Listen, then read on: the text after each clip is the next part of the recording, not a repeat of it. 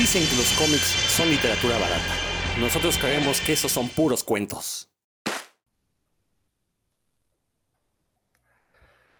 Y pues ya estamos muy cerca de la Navidad, muy cerca de que se termine este año, este año funesto. Sin embargo, hay que aclarar que aunque se termine el año, pues la situación mundial va a ser la misma, no se acaba este, el 31 de diciembre, el 1 de enero continuamos con una pandemia de COVID, tenemos que seguirnos cuidando, ahorita ya, este, por fin, por fin las autoridades de la Ciudad de México al menos entraron en razón, ya estamos en semáforo rojo, yo sé que eso es muy, un golpe muy duro para la economía, sí, pero bueno, este, pues lo cierto es que la economía no se, no se alimenta de almas, entonces no tenemos por qué este, mandar en sacrificio los cadáveres de personas para, para que esto, este, para que la economía funcione, tenemos que buscar otras formas para que eh, podamos tanto tener salud, pero también tener una economía estable. Sin embargo, este no es el programa para hacerlo, este es un programa escapista totalmente, estos puros cuentos. Yo soy Rodrigo Vidal Tamayo, los saludo con mucho gusto.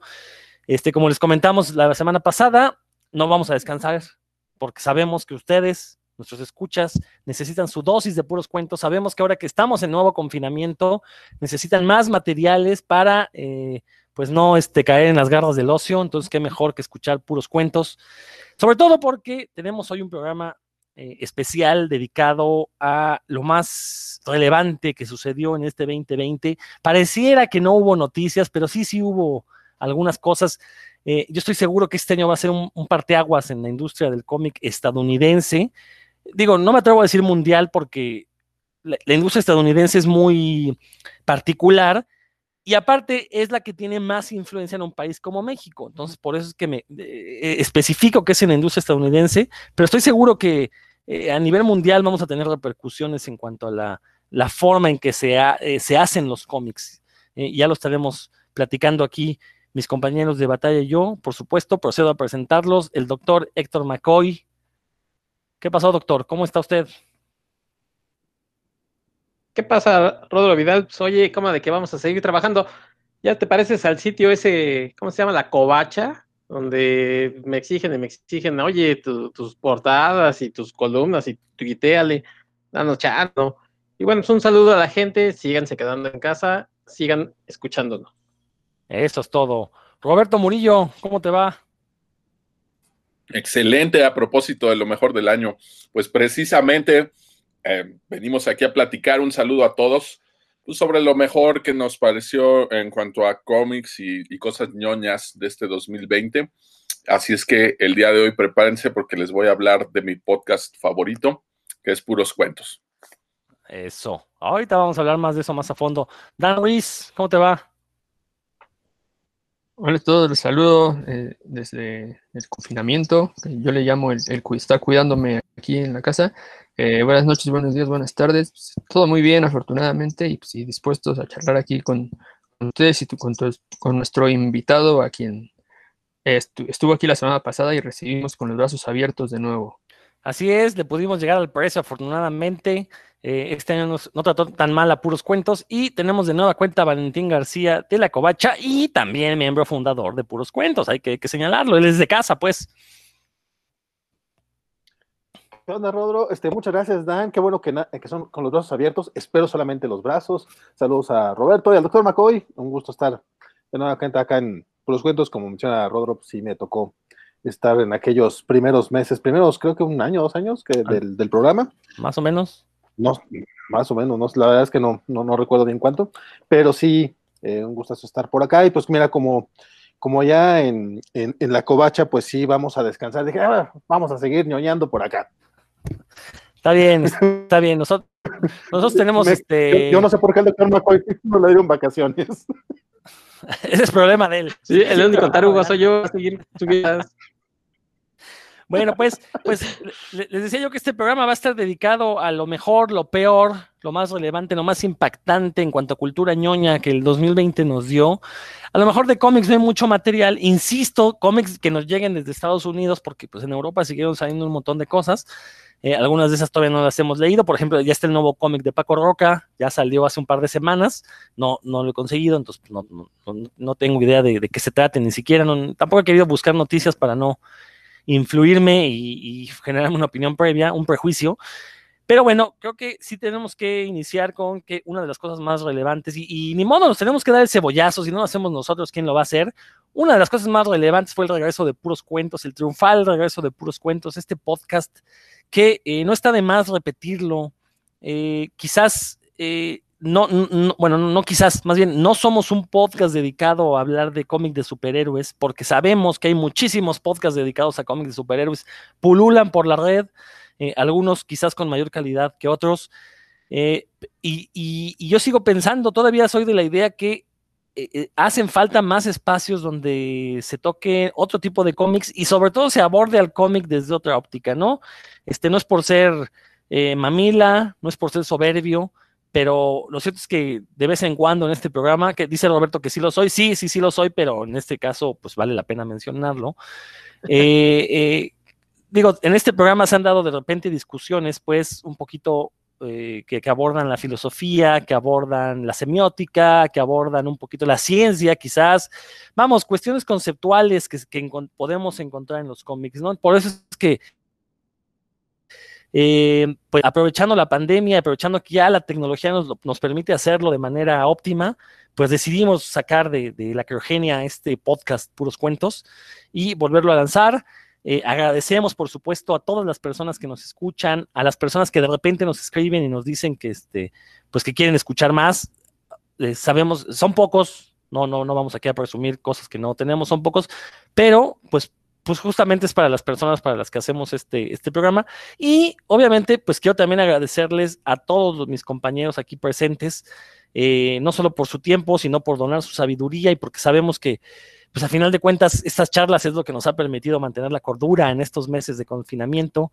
Y la verdad es que yo en lo personal, pues sí espero los domingos en la noche, que son los días que grabamos, no cuando transmitimos, pero los domingos en la noche que solemos grabar, pues la verdad lo espero con gusto porque tengo alguien con quien platicar de las cosas que me gustan y sobre todo hacerlo de una forma, pues, pues un poquito más profunda, aunque suene mamador, sí, sí, sí, sí lo suena, pero un poquito más profundo porque, pues, digo, para sentarnos a narrar de qué se tratan los cómics pues cualquier hijo de vecina lo puede hacer, pero ya darle un poquito más de contexto, de matiz a lo que estamos leyendo, pues eh, eh, son pocos, pocos los podcasts, ¿no? Creo que ahí sí nos podemos nosotros este, vanagloriar de ser un podcast único. No sé si quieran comentar algo, Dan, algo que quieras comentar.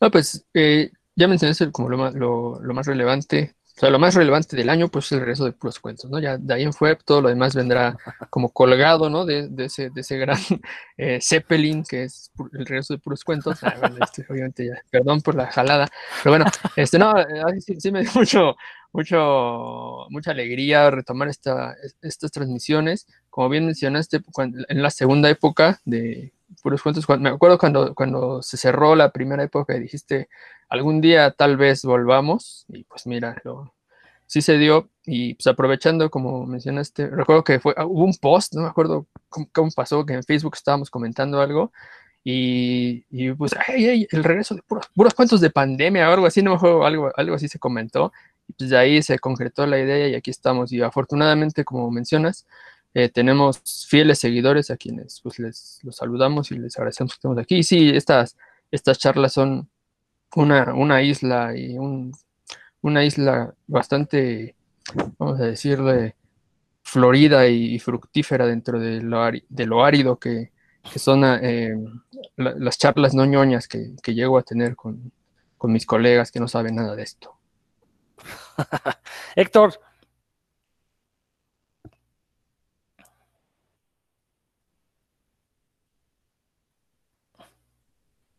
pues la verdad es que a mí me sorprendió cuando me, me ah. convocaste de nuevo. ¿Ahí se me escucha? Ya, ya estás, ya estás.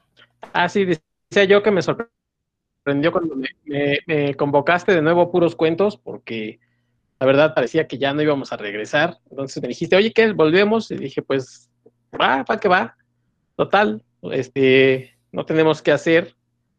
Y la verdad es que ha sido muy enriquecedor estar compartiendo con ustedes en estos meses las eh, diferentes, pues, recomendaciones que nos han estado dando, ya sea de, cómics, de libros, de películas que hemos estado aquí comentando. Y bueno, espero que sí haya cada vez más gente que, tenga chance de escucharnos y que se queden para, poder seguir platicando, porque a veces platicar nada más entre nosotros o hacia el vacío, pues es medio, medio, medio gachín, ¿no? O sea, yo espero que sí podamos seguir llegando a mucha más gente y por lo tanto que Puros Cuentos pues siga creciendo y siga avanzando. Eso es todo, Roberto. No, pues ah, obviamente agradecido por el regreso, que aunque uno ya sabe que los regresos, pues siempre es este novio golpeador, maltratador, que no te pelan toda la semana y nada más el domingo algo quiere y para eso sí te llama. Pero pues en el caso de, puros cuentos, pues vaya, uno se hace masoquista, ¿no? Y, no, la verdad, fuera de broma, pues qué padre el poder estar, como dice Rodro, platicando, compartiendo aquí con los amigos, sobre todo en mi caso, que una distancia física nos, nos separa y yo no puedo ir a echarme un cafecito, aunque no haya pandemia, pues difícilmente puedo hacerlo con alguno de ustedes. Entonces, para mí este espacio virtual, pues la verdad se ha convertido en algo, en algo muy padre, ¿no? Por supuesto que esto ha evolucionado. Las temporadas anteriores de puros cuentos y ahora con esta en el confinamiento, pues se ha dado más como una charla, ¿no? Yo creo que se ha relajado mucho el, el programa y pues creo que eso también ha cambiado la dinámica entre nosotros y pues muy padre, ¿no? La verdad, pues muy contento de estar por aquí con todos ustedes. Se nos acaba el año y pues esperemos que, tengamos puros cuentos para, un buen rato y que la pandemia pues no, no dure ese mismo rato, ¿no? Ya seguiremos por ahí con ustedes. Exacto, que la pandemia no dure tanto. Y pues Valentín, tú como miembro fundador también tienes derecho aquí a, a decir este, si, si estoy yo exagerando con mis palabras, a lo mejor hay más podcasts como lo que yo pretendo que sea el, objetivo de puros cuentos y estoy diciendo puras burradas, tú que conoces más la escena nacional, ¿qué nos dirías? Pero pues, ¿qué te digo? Mira, para empezar, yo creo que lo mejor que, pasó este año es que yo regresara aquí a, puros cuentos realmente. O sea, es lo, mejor que les pudo haber pasado a ustedes. Eh, vamos a ser honestos, qué bueno que, que, me tienen por acá, aunque sea de apariciones especiales. Este, no, no, de, eh, hecho lo que mencionas es algo muy cierto y creo que eso se trató justamente desde el principio. Recuerdo los primeros capítulos de, puros cuentos, esa era tu idea, siempre fue, siempre fue proyecto tuyo y aunque me tocó a mí estar contigo los primeros meses, siempre traía la idea de, eh, me acuerdo los primeros programas, eh, tuvimos uno sobre cómics LGBT, tuvimos por ahí invitado a Iván Martínez Frashito, que es parte de la comunidad y como que nos daba su, su punto de vista desde desde, pues sí, desde alguien del miembro de la comunidad. Este, poco después estuvo Rebeca Salas y tuvimos un programa sobre eh, el punto de vista de las mujeres dentro del, del cómic que a veces, no, no, a veces, durante décadas este, se, ha, se ha minimizado incluso tomamos muy en cuenta en aquellos tiempos, recuerdo, el, hecho de cómo si, sale una chava a decirnos, no, es que no me gustan esos cómics, luego sale este club de Toby a, a decirles, no, a ver, espérate, a ver, ¿quién gana entre la mole y Hulk? No, tonterías por el estilo y siempre se les pide credenciales, siempre se les pide a, las, a las chicas fans, este, eh, como un poco más de, sí, como que, a ver, demuestra si, si eres fan o, eres poser. Y creo que ese tipo de cosas, esos fueron los primeros programas, pero vamos, a partir de ahí creo que se sentó este, este tono que, has mantenido a lo largo de, estos años. ¿Cuántos, ¿Cuántos, lleva? ¿Por los cuántos ya? ¿Unos 5 o 6 años? Digo, interrumpidos, pero lleva ya un rato. Eh, surgimos en 2014. Así que ¿Seis años? serían seis años, pero estuvimos que como tres años parados, ¿no? Dan, este, Roberto, dos, dos años de parados. Ah, bueno, cuatro años, cuatro años llevamos.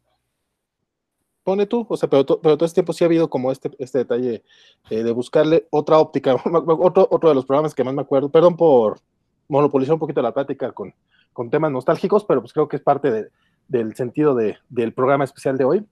Eh, me acuerdo otro de los que, que, llamó mucho la atención fue el de los villanos del cómic, no sé si te acuerdas tú de ese, Rodro, que todo el mundo pensaba que íbamos a hablar del Doctor Doom y del ex Luthor, y pues no, hablamos más bien de, de Editorial Vid o de los acaparadores o de cosas por el estilo.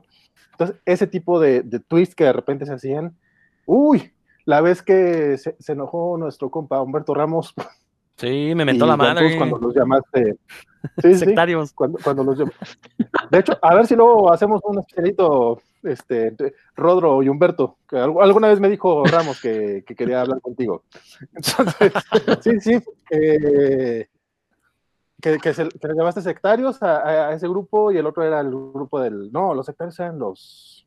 Ellos eran los mafiosos, ¿no? Bueno, algo así. Lo, es que, que, que, no era muy diferente el grupo de Luis entonces el de al de Oscar o sea, el yo, de hecho, eso sí fueron palabras de Rodro, yo nomás dije, pues, sí, yo, sí, aquí Estoy, yo aquí estoy riéndome porque me gusta el chisme, este, pero vamos, como que siempre hubo ese pequeño detalle, ese pequeño twist de, de, crítica, y aparte también la crítica que yo también, pues, intento tenerla acá en la covacha, pero a veces no, a veces, este, otro, otros, otros miembros de la covacha no me dejan hacerlo tan libremente, aunque yo quisiera, este, creo que en puros cuentos sí no hay, no hay este tipo de ataduras, este, ya sea por, es que, es que todos son bien sensibles. Aquí en la escena mexicana, ya no hablamos de los, de los artistas, de los que organizan convenciones, de, los, de las editoriales, y creo que aquí en Cuentos siempre se ha tratado también de ser este, muy directos, muy, muy honestos también, o sea, no es tirar por tirar, este, y pues eso creo que es, es bueno que exista un programa así, y qué bueno que, en, en ese aspecto es bueno que haya regresado Puros Cuentos,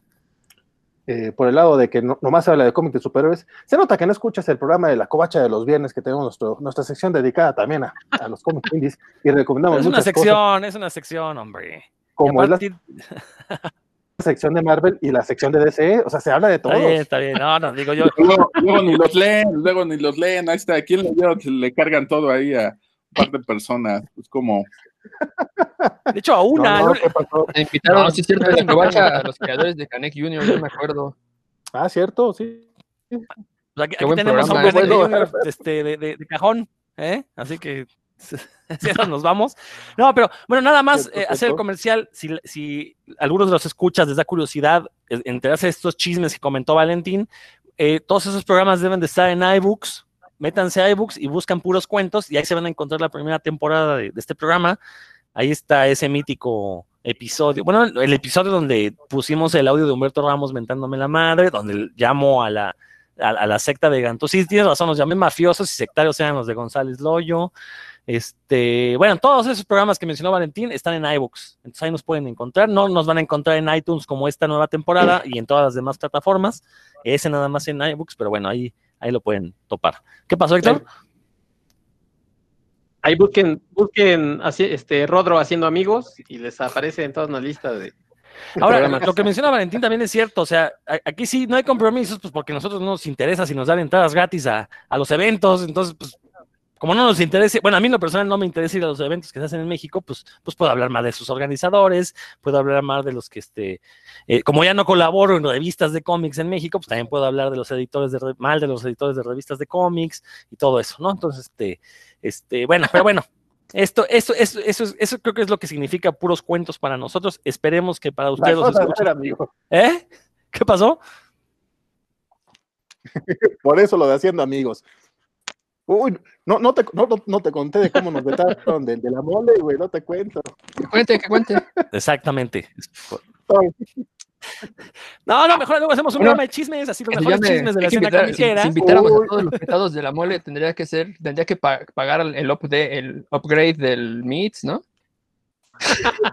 Ahora, yo nada más voy a aclarar algo. Este, la mole vetó a la covacha, a puros cuentos no, porque puros cuentos primero vetó a la mole antes de cualquier cosa, y, y, y, y al menos yo en lo personal decidí no volver a pararme en una mole hasta que no, no, cambiaran algunas de sus prácticas éticas, sobre todo, pero bueno, este, lo único que puedo decir con, con orgullo es que alguna vez obtuve yo dinero de la mole, me pagó la mole por el servicio, entonces, bueno, pues ya por lo menos yo este, salí beneficiado de ahí, eso sí, no. Oye, yo moderé una plática en la mole y nunca me pagaron, cabrón. Oye, pero es que Rodro nada más dijo servicios, nunca dijo que fue moderador. No entremos en detalles. Vale. Ah, pero, oh, perdón, perdón, pero sí ya vamos al programa, tienes razón. Tienes mucha razón, mi buen Roberto. Ya. Pero bueno, bueno, insisto, creo que podemos en algún momento, nada más por el puro gusto, hacer un programa de chismes. Hay chismes muy buenos en la, en la escena comiquera nacional, pero, Roberto, adelante. No, pues aprovechando aquí este que ya estás mencionando los eventos, me gustaría no dejar pasar la oportunidad de que algo relevante durante este año, pues es que no se llevó a cabo la Conque, ¿no? La Conque que, que pues ya llevaba un par de ediciones, eh, pues llamando la atención. Recordemos que trajo Stan Lee, estuvo Tom Holland por ahí, también jaló bastante gente. Eh, y bueno, pues hubo una bronca por ahí de, dirían coloquialmente, de los dineros. Y se hablaba mucho que este año, pues por cuestiones de, dinero, no se iba a llevar a cabo la conque. Estaba a punto de confirmarse todo esto cuando de repente, ¡pum!, la contingencia, la pandemia y, y, obviamente la postura oficial fue que pues por la pandemia no se iba a llevar a cabo la conque, ¿no? Aunque ya era sabido por todos que los problemas que había habido ahí, digo, y no por chismes, el mismo René Franco lo dijo al aire en su programa varias veces, o sea, no, no fue una cosa de, de que me dijeron, no me contaron, no hubo un chisme, el mismo René Franco lo, lo mencionó. Y pues era ya nada más estamos esperando el anuncio oficial de que la, la CONCE iba a tronar este año, no porque nos alegremos de que truene, por supuesto que no, mientras más eventos haya de calidad aquí en México, pues mucho mejor para todos quienes somos fans. Sin embargo, pues por la manera en la que se dieron estos manejos, pues todo, todo apuntaba a que este año pues iba a ser una de las peores noticias en el, en el medio de los eventos comiqueros, ¿no? Eh, le, le, salió por ahí, le, lo salvó la campana con lo de la, la pandemia y pues probablemente se van a aventar igual un segundo round porque pues va a seguir el semáforo sin estar en verde, yo creo que en mayo. Recordemos que se hacía en mayo la, la conque y seguramente en mayo pues todavía no podremos hacer eventos multitudinarios. Entonces, una de estas noticias que fue relevantes en el año pues fue precisamente la, la cancelación de la, de la conque, ¿no? Y no precisamente por la contingencia. Bueno, en general, y, creo que es un, una muy buena este, bueno, nota para comenzar, esta cuestión de los eventos de cómics en México, que pues no nada más la con que ¿no? La segunda emisión de la mole también tuvo que ser cancelada por, pues, por obvias razones. Este, aunque creo que este año ya no iba a haber segunda, ¿no? Ya iba a ser anual. Pero bueno, recordemos que eh, cuando se realiza esta, esta emisión de la mole fue en marzo, pues estaba iniciando toda esta cuestión de la contingencia sanitaria aquí en, México.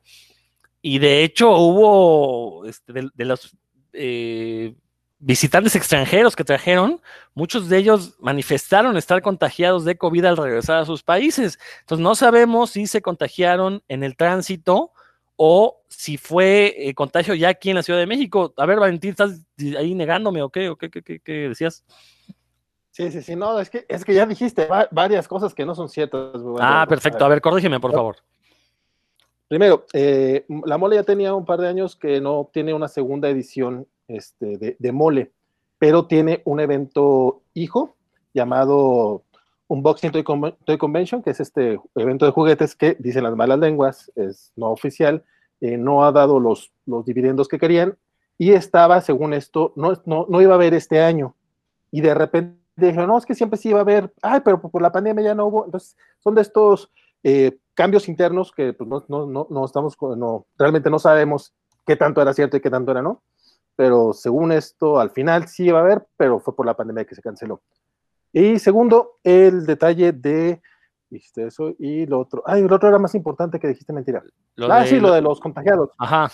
Este sí, la asistente de Jimmy Starlin eh, solamente salió una persona, no, no salieron varios a decir que estuvieron contagiados de COVID, y fue la asistente de Jimmy Starlin, y ella dijo que eh, eh, dio positivo hasta días después de, y que ella supone que fue en el tránsito de avión. O sea, sí menciona que no fue durante la convención.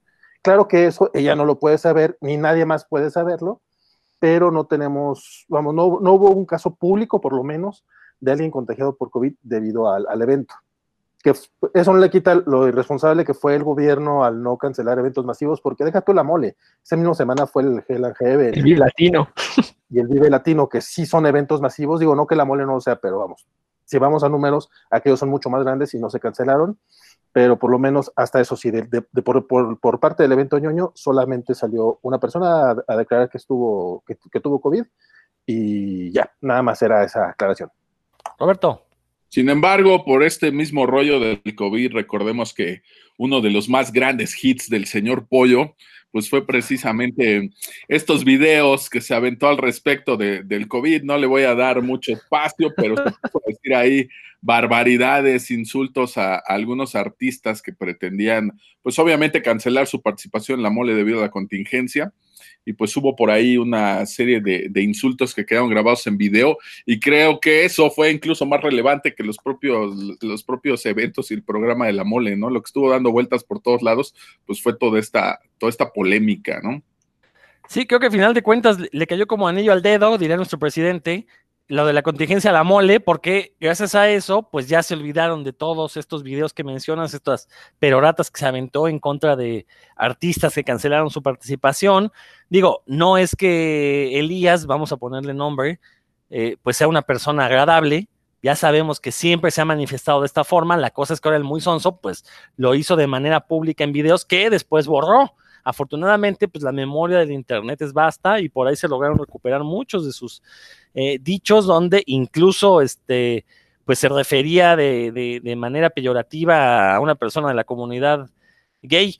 Entonces, este, que, luego él decía lo de siempre. La, vieja confiable, no, no, es que le dije puto, pero no, no, no porque fuera gay, sino por cobarde. Pues dile cobarde entonces, ¿no? O sea, no tienes por qué usar este, eh, otra palabra, ¿no? Entonces, bueno, eso salió, este, pero bueno, ya ya lo hemos mencionado en este programa, sobre todo cuando viene Valentín, curiosamente es cuando él las usa para que hablemos mal de, en particular de Elías, este, pero bueno, es coincidencia, ¿eh? no estoy diciendo que Valentín tenga ahí una bronca personal. A ver, Héctor. Sí, yo le decía, ¡eh, muy machino! ¡Ah, muy machino! a esta persona. Algo así. Héctor. Le dijo maricón. Le dijo maricón le, uh, y le dijo este, un redneck ignorante. A, a, este Lex Luthor, ¿no? Lex Luthor de Marvel, ¿fue él o a quién fue?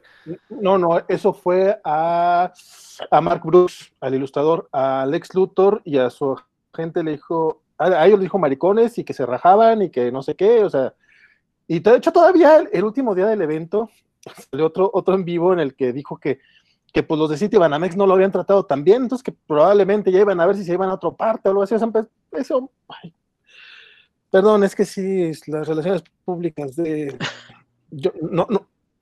El Arqui, el, dueño del evento, no, no, no, controla al presentador y está complicado. Pero bueno, ya. No, bueno, no, nada más es lo que. Aquí realmente creo que lo que fue relevante, pues es que hubo una respuesta, ¿no? Del otro lado, hubo respuesta por parte del autor y no nada más una respuesta por parte del autor, sino otros autores que lo apoyaron por supuesto, ¿no? Con, contra sí. esto y muchos manifestaron su desagrado, eh, no solo sobre los comentarios, sino por asistir a la mole. Algunos de ellos manifestaron que un par de ellos que ya habían venido una vez a la mole dijeron que no regresaban nunca y otros que si los llegaban a invitar alguna vez, pues no venían únicamente por ese tipo de, de comentarios, ¿no? La verdad, creo que eso fue como, digo, ya los comentarios que él hace, todos saben la clase de persona que es, eh, aunque no lo conozcamos eh, físicamente algunos, pero yo creo que aquí lo relevante pues fue que obtuvo esa respuesta, ¿no? Algo que no se esperaba, ni, ni él ni nadie, pues fue que el autor sacara un texto por ahí en su Facebook personal y pues se compartió N cantidad de veces, ¿no? Todos lo vimos por acá, fue noticia por ahí,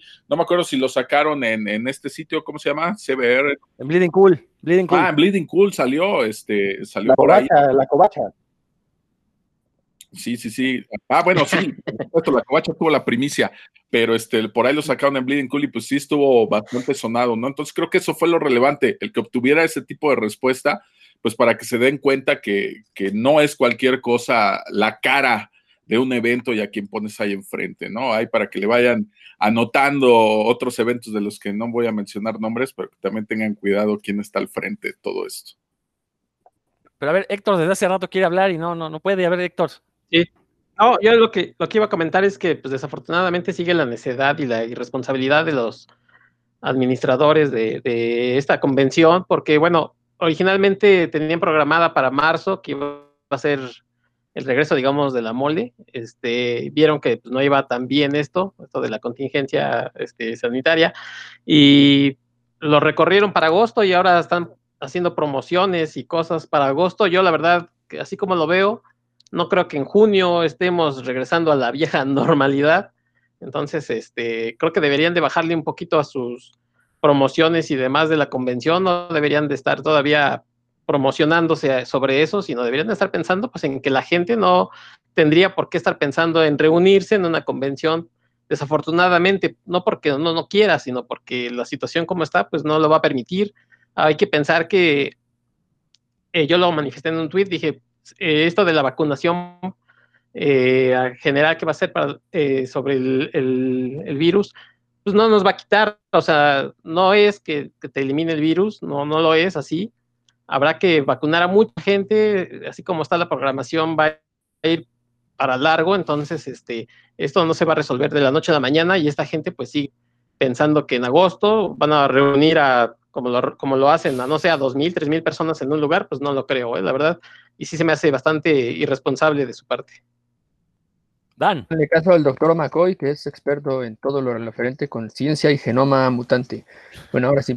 Eh, sí, pues es que esta otra noticia de este año es que se, la Comic Con de San Diego fue, se dio por medios, bueno, tal como lo dijo ahorita Héctor, ¿no? sin reunirse, todo fue a la distancia, que pues es la primera vez que sucede en la historia de la, de la humanidad ñoña.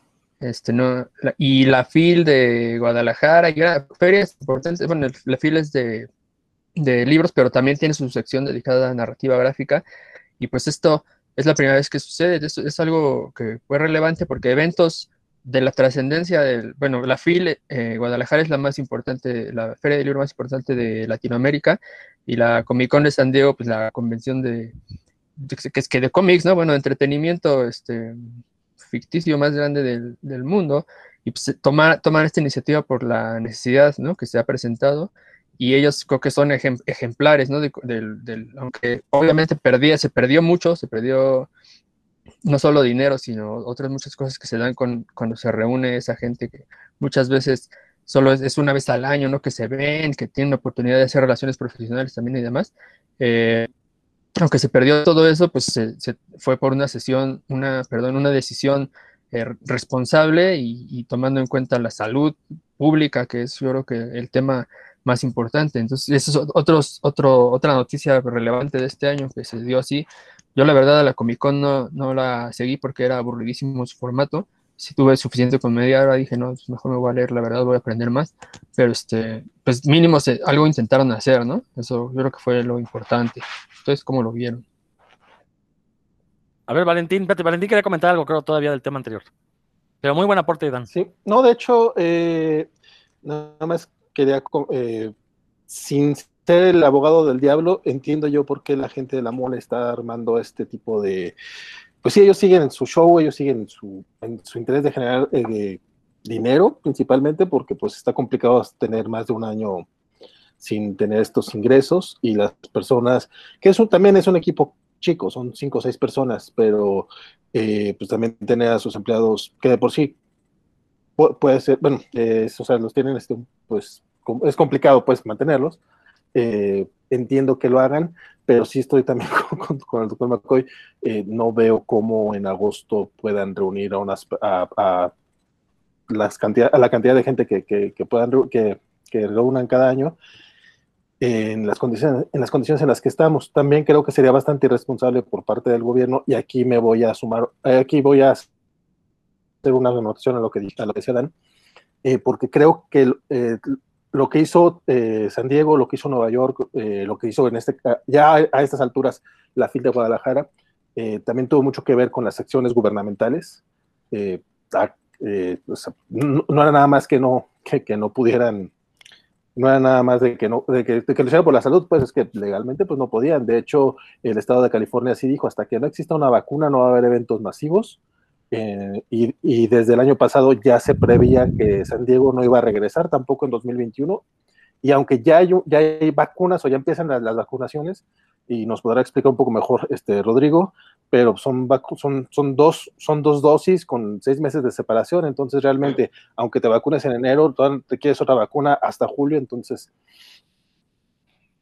algo, algo parecido a la normalidad no regresaremos hasta 2022. Entonces, pues nada más, este, sí, sí, sí, la pérdida de eventos masivos ha sido muy triste, pero pues son cosas que se han tenido que hacer. Y ya, son mis anotaciones, perdonen. Ahorita te doy la palabra, Roberto, nada más. Este, digo, la mole tiene el derecho, pues, a, llevar su negocio. Eso sí, creo que yo no lo veo nada mal que ellos empiecen a hacer promociones. Más bien, lo que tenemos que hacer los medios de comunicación es de advertirle a la gente lo que estamos diciendo ahorita, ¿no? La mole puede hacer su, su negocio como quiera, pueda hacer las promociones que quiera, pero nosotros podemos advertirle a la gente pues, que no caiga en eso, porque lo más probable es que no se lleven a cabo los eventos, que no hayamos regresado a una normalidad lo más parecido a la del año pasado, a la de hace un año.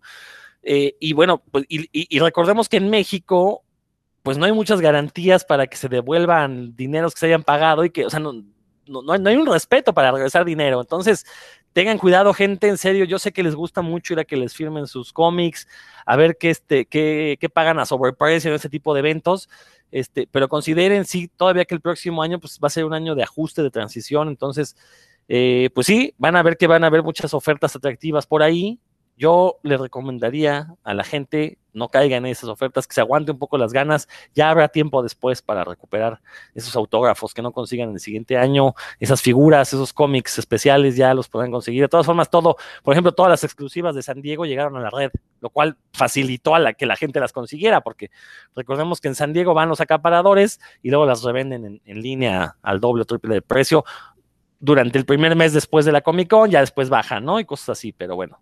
Creo que este. ¿Sigues hablando de la gente de la mole? No, no, ya estaba hablando de San Diego. Pero también, también la, la mole lo, lo, estuvo haciendo. Y está bien, pues, está bien, es un negocio. O sea, yo, yo no veo mal, ¿no? O sea, al final de cuentas, ellos eso, pueden. Eso, eso, eso, de ir a comprar para revender. está bueno. Roberto, ahora sí. Que parece ahí este un fantasma del Caribe. Híjole. Este, no, pues mira, claro que cuídense, no salgan de casa, pero pues es que también te ponen a, Lana Lang diciéndote ahí en pantalla que vengas a tomarte una foto juntito con ella y bueno, pues ahí los convence. Bueno, eso también te dice el tipo de público a quien están dirigiendo esto, ¿no? Digo, ya no sé si existe alguien que, que vea Smallville, no sé, quedó en alguna plataforma, no tengo idea, ¿no? Lo último que se me ocurriría sería buscar Smallville en, en Netflix o alguna cosa así, jamás se llegó a poner ni siquiera el traje de Superman. En su momento, pues a lo mejor éramos más o menos jóvenes y pues eh, me gustaban un par de capítulos por ahí, pero fuera de eso, pues no. Pero no, no era eso lo que quería comentar. Ahorita que estábamos hablando de la Comic Con de San Diego, pues algo relevante de esta edición, a pesar de que fue en línea, pues algunos estábamos atentos a los premios Eisner y en este año pues le tocó ganar al cómic de La Casa de Paco Roca como la mejor edición de, material internacional, se ganó un Eisner, lo cual para mí sí es relevante porque quiere decir que sus cómics pues se están apreciando en un mercado que, que, el gringo pues no suele tener esta apertura a este tipo de títulos, ¿no? Entonces, la verdad para mí eso fue relevante. Obviamente hubo otros premios que también me gustaron, como el de Stan Sakai, por ejemplo, que, que gana también un, un Eisner, la edición de, de, Usagi Yojimbo, entonces eso también estuvo padre, pero en especial este de la casa de Paco Roca, pues fue lo que me llamó la atención de los Eisner de la, de la Comic Con, ¿no? Ahorita que estamos hablando de eso, pues no quería dejarla dejar pasar la oportunidad de mencionarlo. Yo, Dan, tengo yo la duda porque eso que mencionaste de San Diego, de que estuvo muy aburrida, sí lo escuché por otros lados. A ver, platícanos por, por qué estuvo tan aburrido, qué fueron las temáticas que eligieron, el formato no fue el mejor, ¿qué, qué sucedió ahí? Es que no vieron a las players. la, la, verdad es que, bueno, eso primero, y en segundo que yo sí, eh, pues la verdad me metí a la primera, una conferencia era de no, pues qué buena memoria. No tengo ni, muy poca autoridad moral para hablar de eso porque me aburrí tan pronto que, que, me salí. Pero pues era nada más así gente hablando sin... El formato era un tanto aburrido. Eh, era pues nada más así como algo... Veías en la pantalla a unas personas ahí hablar sin, sin mayor... Eh, o a lo mejor me tocó una mesa aburrida en la que quien hablaba no, no, hacía inflexiones en su voz, así como yo más o menos, ¿no? Pero bueno, eh, algo así. Entonces, más bien no, no, tengo autoridad moral. Yo creo que Roberto y Valentín tienen, tienen más, más cosas que decir al respecto. Valentín o Robert, ¿quién quiere? A ver, Valentín. Este, sí, no, lo que pasa es que el formato que tuvo San Diego este año fue muy raro, fue a través de, de videos de YouTube, pero como que no lo pensaron correctamente. La verdad es que en San Diego tienen, y tú lo sabes, Rodo, tienen, no sé, mil conferencias de todo tipo, entonces eh, no sabías ni qué elegir, no sabías ni qué ver, este, las más, aparte de que en el caso de las que hacen más ruido, que son las del, las de películas de cine, los mandaron a, a digo, se salieron. ¿Perdón? No, estamos Roberto, escuchando, Roberto. Ay, perdón, me está pidiendo, está pidiendo la pizza. Dejé mi chamarra en su casa y pensé que estaba. Está pidiendo la pizza. No, discúlpenme. Ajá, yo, yo dije, no, pues a lo mejor, a lo mejor a él sí le gustaron. No, no, o sea, la, eh, digo, la, la, por ejemplo, Warner hizo su propio evento, el fandom, DC Fandom, que hay que, hay que reconocerles, algo hizo bien AT&T este año. Este, el formato que ellos eligieron fue, el, sobre todo para el primer DC Fandom, fueron ocho horas continuas de contenido este, que te tenían eh, ahí y que permitió que la gente en redes sociales pudiera seguirla tipo, tipo la entrega de los Oscars, por ejemplo, que todo el mundo lo está viendo, o, o Masterchef si tú quieres, y lo estás tuiteando en, en, vivo y cuando están dando los anuncios los estás platicando en redes. Eh, San Diego no tuvo eso, San Diego se fue como, básicamente como tenían programados su, sus días jueves, viernes, sábado y domingo, y ah, ahí está la conferencia y agarra la que tú quieras y no, no tenía un orden. Yo creo que ese fue el, primer, el principal problema. Hubo algunas conferencias en, eh, entretenidas. Eh, la entrada de los Eisner, de hecho, fue bastante eh, emotiva digo, emotiva, por así decirlo. Eh, pero sí, como dice Dan, les faltó un poquito planearlo como si fuera televisión. O sea, estaba muy. Ah, aquí está la cámara y son conferencias. Por ejemplo, la, una, una conferencia de, y es de serie de televisión que fue la de Superstore y esa estuvo entretenida porque la manejaron como. O sea, tuvo algo de producción, tuvo algo de chiste, entonces eso hacía que no estuvieras viendo nada más este, las caras de las personas, eh, opinando, diciendo y no sé, le, faltaba un poquito de, de fiesta, no, fiesta, no, de chispa, de chispa, tienes razón. Doctor McCoy, gracias por ayudarme con eso. Creo que ese fue el problema nada más. Ah, ok. O sea, si entiendo bien, lo que sucedió es que, por ejemplo, de ese fandom, pues fue un evento continuo cuya cobertura era sencilla para los medios de comunicación, mientras que en San Diego era el mismo formato que estás en San Diego, de que no sabes a dónde te vas a ir a meter, terminas metido donde, donde no hay cola, este, y, bueno, y también que el chiste de San Diego, pues es estar en la convención, ¿no? O sea, eh, la experiencia de estar metido ahí, ¿no? Sí, Roberto. Bueno, vamos a recordar que también la Comic Con pues, es un evento que fue dejando lo de los cómics un poquito de lado para convertirse en un evento este, pues de cultura pop donde se anunciaban más películas, videojuegos y todo lo que está alrededor, juguetes, etcétera, e incluso mucho más que, los propios cómics. Y vamos a recordar que en las fechas en las que se hace, ya muchos eh, estudios sabían que por el rollo de la contingencia probablemente la mayoría de sus estrenos iban a retrasar este año y muchos ni siquiera los iban a estrenar este año, ¿no? Entonces, en el caso de las películas, pues no hubo anuncios relevantes, realmente por eso todo pareció aburrido, porque ya sabían que todo se iba a retrasar, ¿no? Ahí está el caso de Black Widow, que primero se, se pospuso y luego definitivamente se dijo que iba a ser hasta el próximo año, por ejemplo, ¿no? Hubo por ahí un par en los videojuegos, porque como eso ya todo es de manera virtual, incluso ya compras tu caja y ya no viene disco ni nada, ya nada más te venden una clave y lo descargas a, tu consola.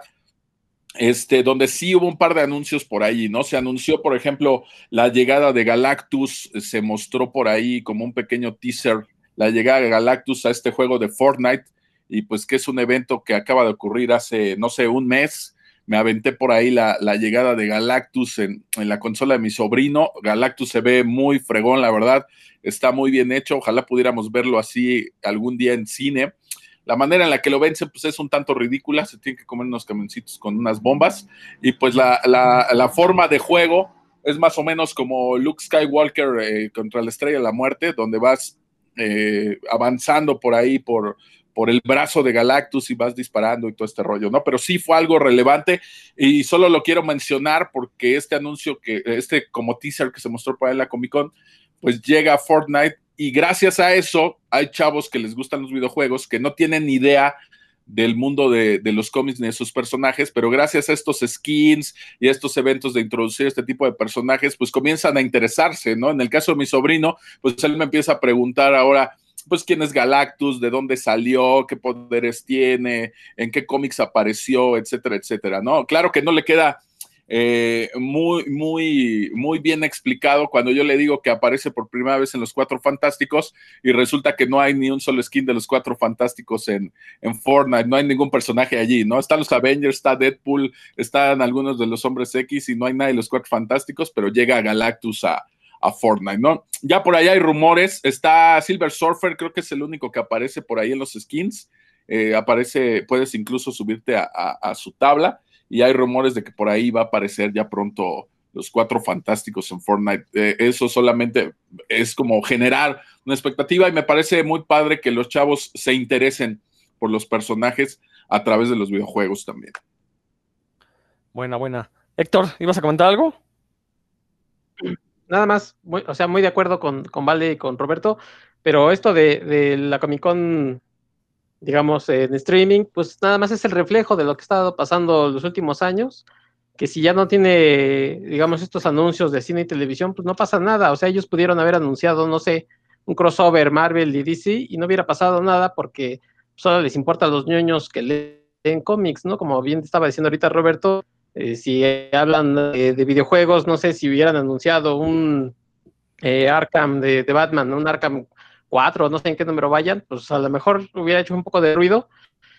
Y la verdad es que desde que el punto focal de la Comic Con son cine y, televisión y un poquito de más de cosas, pues lo demás casi no importa. Y de hecho, además de la DC Fandom que, que llamó mucho la atención, pues hace unas semanas fue este evento de, Disney que realmente era para inversores, o sea, para, gente, para venderle a la gente eh, que invierte en Disney, oye, voy a tener esto, pues, con tu varo. La verdad es que parecía que le estaban hablando a todo el mundo, o sea, llegó a todo el mundo que le gusta este Marvel en, eh, y, Star Wars y demás, y estábamos bien emocionados con todas las cosas que anunciaron, pero eh, original, o sea, el, objetivo original era hablarle a los inversores y pues de ahí se agarraron para, para atraer a toda la gente que, le gustan estas cosas. Y la verdad es que la Comic Con, independientemente de que algún día se vuelva a hacer en vivo y a todo color, va a tener que ser algo diferente para, para vender lo que era la Comic Con de antes, porque yo creo que ya está demostrado que no es que ni, ni DC, o sea, ni Warner, ni, ni Disney, ni nadie necesita Con si no es la Comic Con la que necesita para atención. Toda, toda la razón, Héctor. Y, voy a aprovechar ese comentario tan lapidario para, cambiar un poquito de tema, porque creo que de la mano con esta cuestión que vimos en los eventos de cultura ñoña y, la forma en que se realizaron o no se realizaron, como es el caso de, de varios en México, eh, creo que algo que, está muy relacionado fue la publicación de los cómics. En Estados Unidos, este formato mensual, fascicular, 32 hojas, que se tuvo que detener, estuvo detenido pues dos o tres meses, eh, no se publicaron cómics, eh, y lo que pudo haber sido quizás un área de oportunidad para las editoriales y sacar cosas digitales, Digo, sí lo hicieron, pero no lo hicieron de una manera masiva. Eh, los grandes títulos simplemente tuvieron ahí un lapso en el que no se publicaron. Y yo creo que esto sí va a ser un golpe eh, que en los próximos años vamos a ver cómo este formato se va a ir abandonando, que ya tiene años que, eh, digo, es, es, irónico, ¿no? Las ventas de cómics han ido subiendo, pero sin embargo, como que cada vez eh, más gente lee menos cómics en este formato fascicular, se esperan más a que salgan los compilados o compran estas novelas gráficas que incluso también ya están llegando a librerías en, países como Estados Unidos y en países como México. Ya afortunadamente en México ya las librerías tienen sección de novela gráfica y ahí podemos encontrar un montón de cosas, la mayoría de ellas de importación y a precios exorbitantes, pero por lo menos ya estamos encontrando eh, eh, cómic en formato de libros en, librerías, ¿no? Que era algo que hace cinco años pues no, no sucedía. Entonces, yo no sé ustedes cómo hayan visto esta cuestión. Estados Unidos suspende la publicación de sus cómics fasciculares. Yo estoy seguro que esto, si no les abrió los ojos a las grandes editoriales de que tienen que cambiar su modelo de publicación, este, esto va a ser la extinción, porque como ya mencionamos aquí, este, no, no, la normalidad no va a permitir que se regresen eh, a, imprimir los cómics como se hacían antes. Si vuelve a haber rebrotes fuertes, se va a tener que volver a parar la producción. ¿Y qué van a hacer estas grandes editoriales? Ahora, ahorita te cedo la palabra a Valentín, nada más mencionar que ahorita ya al menos las dos grandes editoriales de cómics estadounidense, Marvel y DC, recordemos que ya forman partes de consorcios mucho más grandes que ya no les interesa la publicación de, cómics, simplemente lo que les interesa es mantener la propiedad intelectual para poder desarrollar otro tipo de productos, películas, videojuegos, quizás libros, eh, pero bueno, no sé, ustedes cómo ven, a ver, Valentín. Sí, este, yo creo que lo, más grave de este, de, este cambio, de esto que pasó, es, lo vimos principalmente con DC Comics, este, cuando Diamond, que era la distribuidora monopólica en Estados Unidos, este, se para. Eh, justamente en abril, por ahí, nos enteramos que pues, DC dice, DC ATT, vamos a llamarlo por, por la empresa que lo controla dice, ¿sabes qué? Pues nosotros nos vamos con otras dos distribuidoras, este, se nos acaba la, se nos acaba ya la, el contrato, ya no lo vamos a renovar contigo. Entonces ahorita DC eh, está a través de Lunar, se fue ahorita los nombres de las dos, de las dos distribuidoras, tiene una para la costa oeste y otra para la costa este, y aparte tiene a Penguin Random House para los libros en, eh, para las librerías, esto que mencionas tú, Rodro. Entonces, fue un golpe muy, muy fuerte, sobre todo para las tiendas de cómics que de repente estaban ya acostumbradas a que los maltratara a Diamond y nomás con ellos podías este, irte a comprarles cómics y ahorita de repente pues ya, tienen que tener dos distribuidoras y empieza a cambiar el mercado. Entonces yo creo que eso es algo de lo más relevante que pasó este año en ese aspecto. El tema de, los, de, los, de las grapas, muchas como mencionas, sí se tuvieron que o se cancelaron o se retrasaron, este, y en incluso eh, muchos títulos DC ya lo están lanzando en Digital First, pero es DC Comics quien está eh, apostando en esos cambios eh, porque AT está muy interesado en sacar, en sacar numeritos, este, por ahí mencionaba, no me acuerdo si Isaac de la Rocha o Bernardo de la Covacha, este, pues que para AT&T, que es este consorcio grandísimo, que lo único, lo único que está viendo es que de repente tiene estas gráficas con muchos, con muchos saltos, muchos saltos, y de repente está viendo algo que no le está dando ganancias, ¿y eso qué es?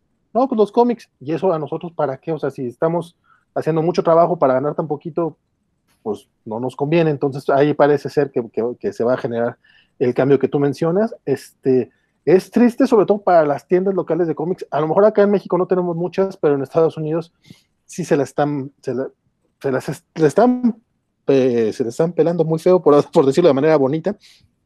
Aquí, de hecho, acá en México, eh, Comic Castle ya cerró una sucursal, cerró la de Cuapa, este, porque sí, sí ha habido pues estos cambios, eh, y la verdad también se ha dicho, muchos, digo, no sé si es el caso de ustedes, pero los cómics yo ya los compro en tomos, y la verdad, eh, muchas veces los compra mejor a través de Amazon, porque Jeff Bezos no, no, no, paga impuestos, pero pues sí me da buenos descuentos en los tomos y pues uno es pobre. Entonces, pues sí, ya, ya veremos cómo más sigue afectando esto, porque pues, no para, o sea, la pandemia no para y los cambios tampoco. Dan es momento de que quienes están, quienes producen los, cómics específicos, que es algo que a nosotros nos gusta mucho, abran los ojos, porque la demanda de contenidos de entretenimiento durante la pandemia aumentó muchísimo. Se los digo directamente, tengo contactos en de trabajo, en, por ejemplo, en audiolibros, aumentó muchísimo, en, en, audiovisuales también, gente de, pues obviamente las, las Disney, que, que son, es la más grande del, momento, lo sabe muy bien. Y yo creo que ahí es, una oportunidad para hacer, eh, ni siquiera hay que hacerlos, ya está, ya está, ya hay, ya hay formas de hacerle llegar a la, a la gente esos contenidos de forma, por ejemplo, una suscripción, ¿no? Como, digo, yo no soy usuario de Comixology, pero sí, sí soy de Graphite. Y en Graphite, por ejemplo, si se paga la, la suscripción, mensual, pues tienes acceso a un, pero, o sea, miles, ¿no? De, títulos. Esa es la, forma, yo creo que en la que, en la que, que en la que tendría que, aplicarse para, pues, en lugar de estar comprando un cómic que aparte aquí en México te sale carísimo, pagas, no sé, 200 pesos al mes y puedes leer 200 cómics, ¿no? 400 cómics, todo lo que haya en la, en la biblioteca de donde te, decidas eh, suscribirte. Eso es donde la forma en la que podrían este, pues, aprovechar esta demanda porque la, la, gente sí, sí está buscando entretenerse y bueno, también el repunte que tuvo Netflix en este año está, está clarísimo, ¿no? Y Disney Plus no hablemos, ¿no? Y demás, o sea, la demanda de contenidos ahí está y es, pues, el momento yo creo que en el, donde sí, digo, yo lo siento por las tiendas de cómics en, realidad porque pues es, es la cultura en la que yo estuve inmerso por, por muchos años de ir y ñoñar ahí a gusto y pues, ir con tus cuates, ¿no? A ver qué, qué, comprabas tú, qué compraban ellos y ahí compartir.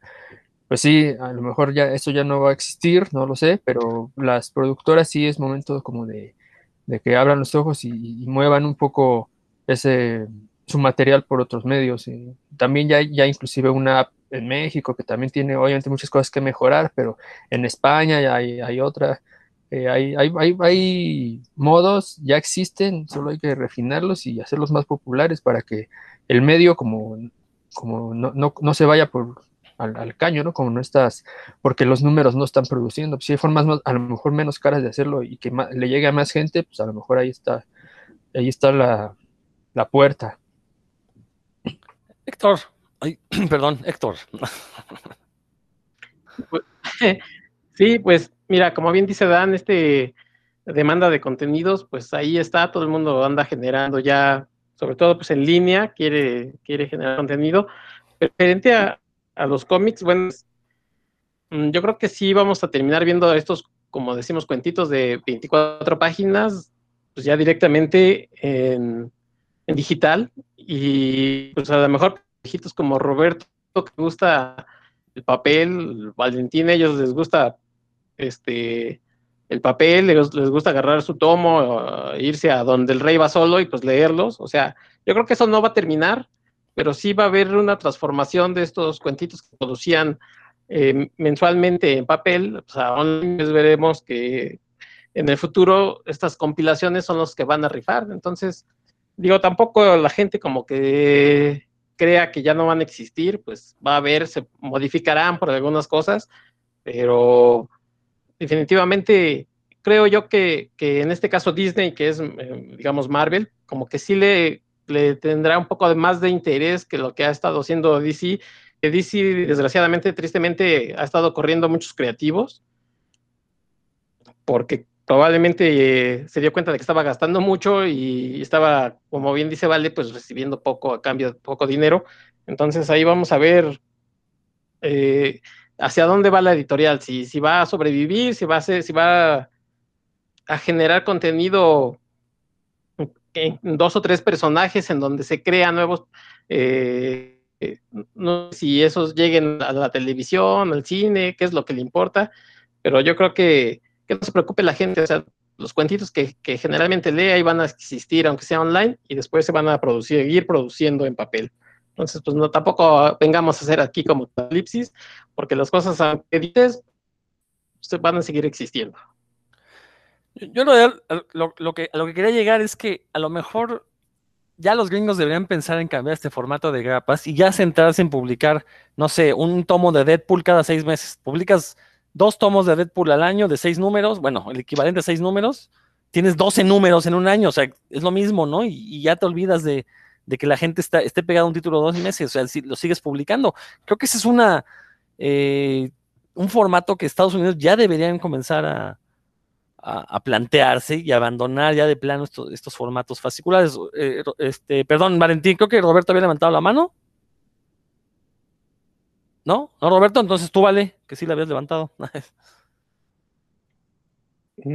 No, realmente no lo levanté, pero siempre ah, puedo opinar perdón. si quieres. Nadie, nadie, levantó la mano, hablemos todos. Ah, perdón, perdón. Bueno. Ya, ya, habíamos mencionado aquí en un programa de puros cuentos, ya nos habíamos aventurado una vez y apostábamos, recuerdo perfectamente, por el TPB, el compilado, por sobre las grapas. Ya habíamos eh, hecho la predicción de que paulatinamente estas grapas iban a desaparecer. Y digo, no es que, que seamos magos como Alan Moore o como Ari Sandy ni como Beto el Boticario, pero este, pues hay que estudiar más bien el mercado, ¿no? Los cómics de grapas, los delgaditos, pues surgieron y eran baratísimos porque el papel era muy barato y era para el pueblo, ¿no? Era de consumo popular y los podía comprar cualquier persona, ¿no? Era el entretenimiento barato. Antes no podrías llevarte una película a tu casa, un DVD, eso no existía, lo que te llevabas era un cómic, ya sea lágrimas y risas, fantomas, calimán, lo que se te ocurra. El cómic se fue convirtiendo poco a poco en un artículo de lujo y llegamos a un punto donde prácticamente ya no existen los cómics baratos, ¿no? Ese mercado ya no es el, el, de los cómics. Ahora entonces, como ya no existe este mercado, pues hacia dónde van esas grapas o hacia dónde van esas miniseries, ya nos habíamos aventurado aquí el TPB, pero también hay que ver cómo se mueve un poquito el mercado en Estados Unidos, por tomar la referencia más cercana, y en Estados Unidos lo que se está moviendo es algo distinto a Europa. En Estados Unidos se están haciendo miniseries pero con toda la intención del mundo de licenciar eh, esos personajes o, o, esa pequeña historia. ¿A qué me refiero? A que ahora se producen miniseries pensando en que esos cómics se van a convertir en una serie de Netflix, en una película, en un videojuego. En realidad, ese es el, el público meta. Resulta que ahora hay más dinero en la industria de los videojuegos o en el streaming que en los cómics. Así es que los cómics se están convirtiendo ahora en un escalón para pasar a otro tipo de, de, medio, digamos, ¿no? Entonces hay que tener eso en cuenta, ¿no? Se va a dividir un poquito por ahí el mercado, porque nos van a dar muchísimos de estos cómics. Los otros seguramente van a tener que evolucionar y seguirán existiendo, pero pues hay que analizar un poquito a dónde se, está moviendo, ¿no? Y antes de irme a otro lado, ya que estábamos mencionando Netflix, el, el streaming y todo esto, pues sí quería hablar de un par de series que me aventé en programas pasados. Ustedes saben que yo no soy muy, muy afecto a ver, a ver muchas series en Netflix, pero pues de lo mejor que me aventé por ahí en el año, pues está la segunda temporada de, Umbrella Academy, que la verdad me dejó eh, muy, muy, muy satisfecho, muy contento, me gustó mucho. Acabo de terminar Lock and Key, que si bien es como digamos un par de escaloncitos menos de lo que me gustó Umbrella Academy 2, pues también está bastante entretenida. Y la que de verdad me, sorprendió, pues ha sido The Voice. The Voice en Amazon Prime, este, tiene mis dos pulgares arriba en cuanto a series relacionadas con cómics. Yo creo que, se dan un muy buen entre por ahí The Voice y, Umbrella Academy sin problemas. No estamos hablando, por supuesto, de historias eh, distintas.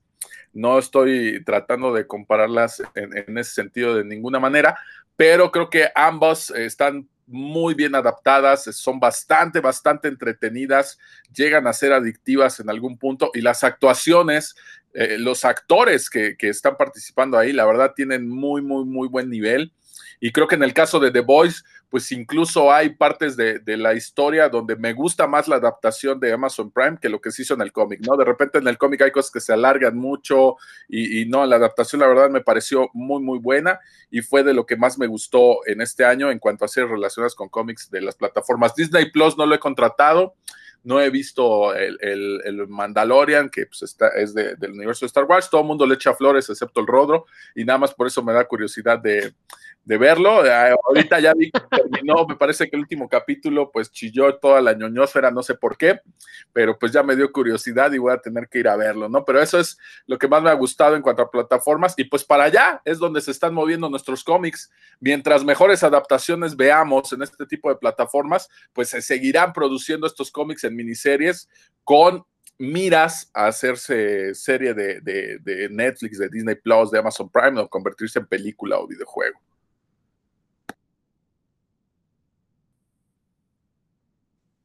Qué, bueno que ya sacaste el tema de las series, Roberto, muy bien.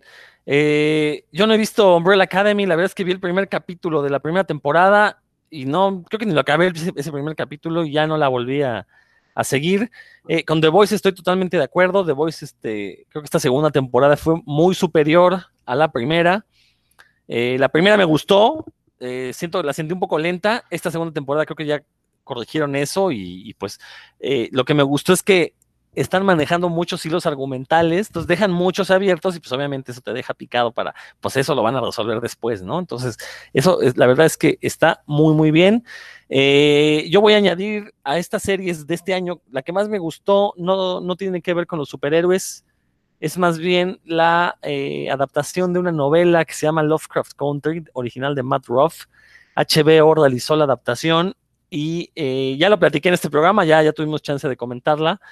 Este, me encantó, me encantó porque no es una historia Lovecraftiana, es simplemente una recapitulación de lo que ha sido el terror en Estados Unidos, en la cultura de, del terror fantástico, pero combinado con lo que ha sido la cultura del terror racial que todavía se vive en ese país y que otras series, por ejemplo, como Watchmen, que debería estar, bueno, debería mencionarla, pero en realidad fue del año pasado, apenas la vi este año, que también lo recupera muy bien y, que nos habla de, una realidad que utiliza más bien este, elementos fantásticos para hablarnos de, una realidad tangible en los Estados Unidos, ¿no? Entonces, eh, a, tu The Voice, pues veo tu The Voice y le añado Lovecraft Country como dentro de lo mejor del año en cuanto a series fantásticas.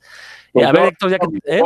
Y no veo tu Lovecraft Country porque no tengo para pagar HBO todavía. Yo tampoco, y aún así ya la vi, ¿cómo ves? ¿Eh? Pues nada de pesos, aquí hay que ser este, acuérdate que ingenio mata, mata este cartera. No, no, no puedo porque yo también soy creador de contenido, entonces ahí ya nos, nos, meteríamos en otros, en otros rollos que no es el tema del programa. Ya hablaremos por ahí en un programa posterior, en el próximo año que nos escuchen, hablaremos de los derechos, la creación de contenido, el ver eh, material de manera no tan legal, digamos, eh, eh, de manera ilegal, de forma legal, ya veremos por ahí qué, qué implica. Entonces, al menos en mi caso sí no compro películas piratas, no veo series de manera pirata, absolutamente nada de eso. Por supuesto, tampoco leo cómics eh, en PDF, nada, nada de eso. Pero eso ya tiene que ver con un rollo personal mío. Ya hablaremos el próximo año de esto.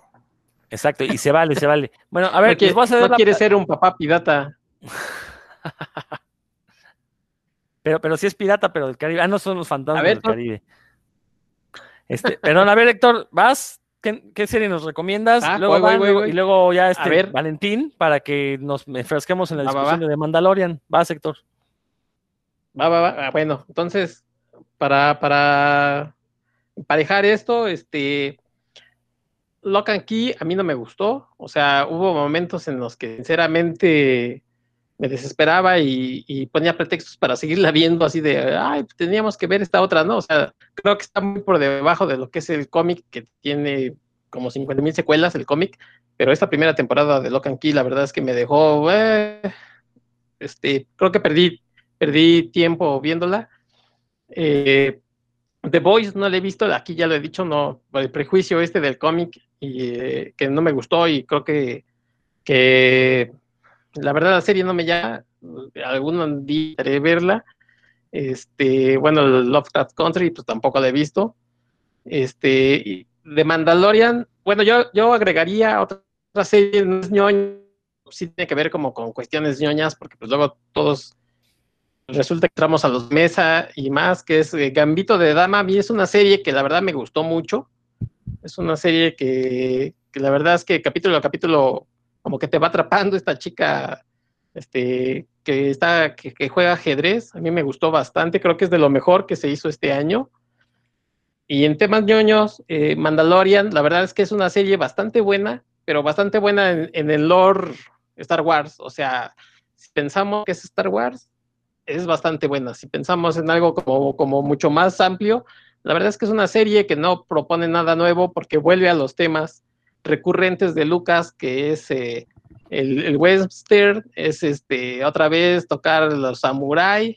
Entonces realmente creo, creo, que Mandalorian no propone nada nuevo y en eso les ha ganado el corazón a los fans este, hardcore de Star Wars en decir, ay, ven cómo así se debe de hacer una serie de Star Wars. Pues claro, porque te está, te está poniendo en tu zona de confort, o sea, no te está proponiendo nada nuevo cuando debería de ser algo diferente y cuando te propusieron algo diferente, que fue un episodio 8, saliste llorando diciendo que, que Luke no era así, que cómo, que cómo es que envejeció, si él era la fuerza, él debió de haber sido este, bello y joven toda su vida. Entonces, Mandalorian es buena, pero, este, repito, en, en lo que es el mundo del universo de Star Wars, o sea, ahí, ahí va ofreciéndoles a la gente contenido interesante, pero la verdad es que cuando uno busca así como que ya dame otra cosa de Star Wars, pues se queda, se en el intento.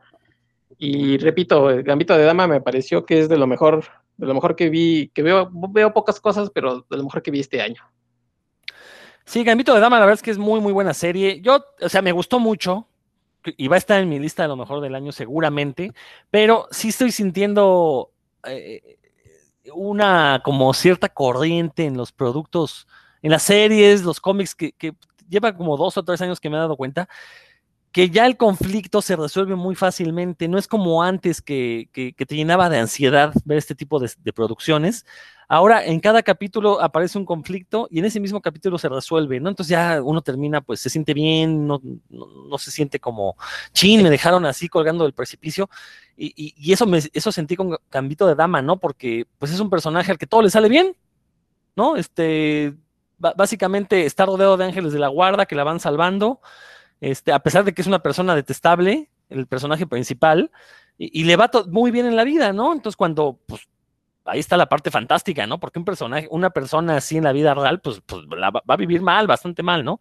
Insisto, me gustó mucho y, la vi con mucha fruición, pero sí siento que eh, como que ya el, conflicto ya no es lo que solía ser. No sé si tenga que ver algo con esta cuestión que, que pasamos este año. No sé cuándo se produjo la serie, si este año o el anterior, pero a lo mejor pienso que quieren hacer las series un poquito menos eh, ansiógenas para, pues porque estamos viviendo en épocas muy complicadas, ¿no? Entonces, pues lo, que menos queremos es que las series que vemos nos preocupen. Roberto, ¿ibas a comentar algo de lo que dijo Héctor? No, nada más, nada más antes de que se me olvide, yo creo que viste que pues a la, a la chica esta le pasa todo mal, o sea, toda su vida le está yendo mal. El único rincón que tienen donde puede resolver las cosas es el ajedrez. Todo lo demás, pues, ya nada más falta que pase el perro y la muerda, ¿no? Por no decir que la, que la orine, pero todo le pasa mal.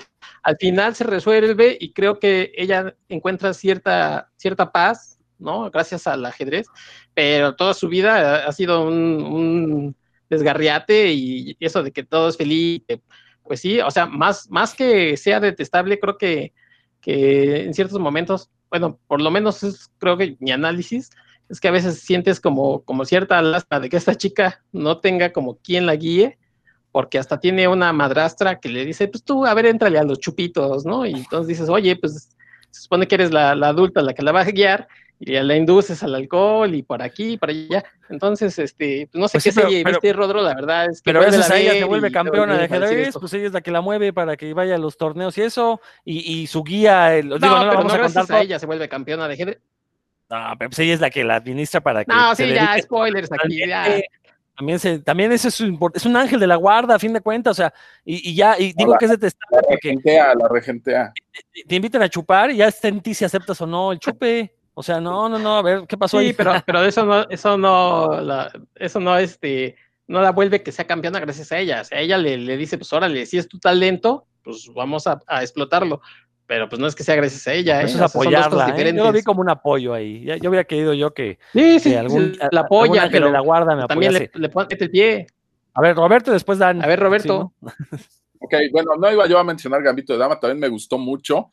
No voy a mencionar lo mismo, solo le voy a dar la razón a Rodro en, en- en un par de cosas. No quisiera, pero la verdad es que sí tiene razón. Sí hay cosas que se le resuelven de manera muy fácil. La, la adicción al alcohol, las drogas, no es algo que puedas superar de, de una manera tan, tan, pues tan fácil como lo hace ver la serie, ¿no? De repente ya decides que ya no te vas a echar tus chochos ni, ni el alcohol y vas a ganar. Tú y- porque, tú porque te acuerdas mucho de tu José José, este, Roberto, pero pues, No me digas que sí.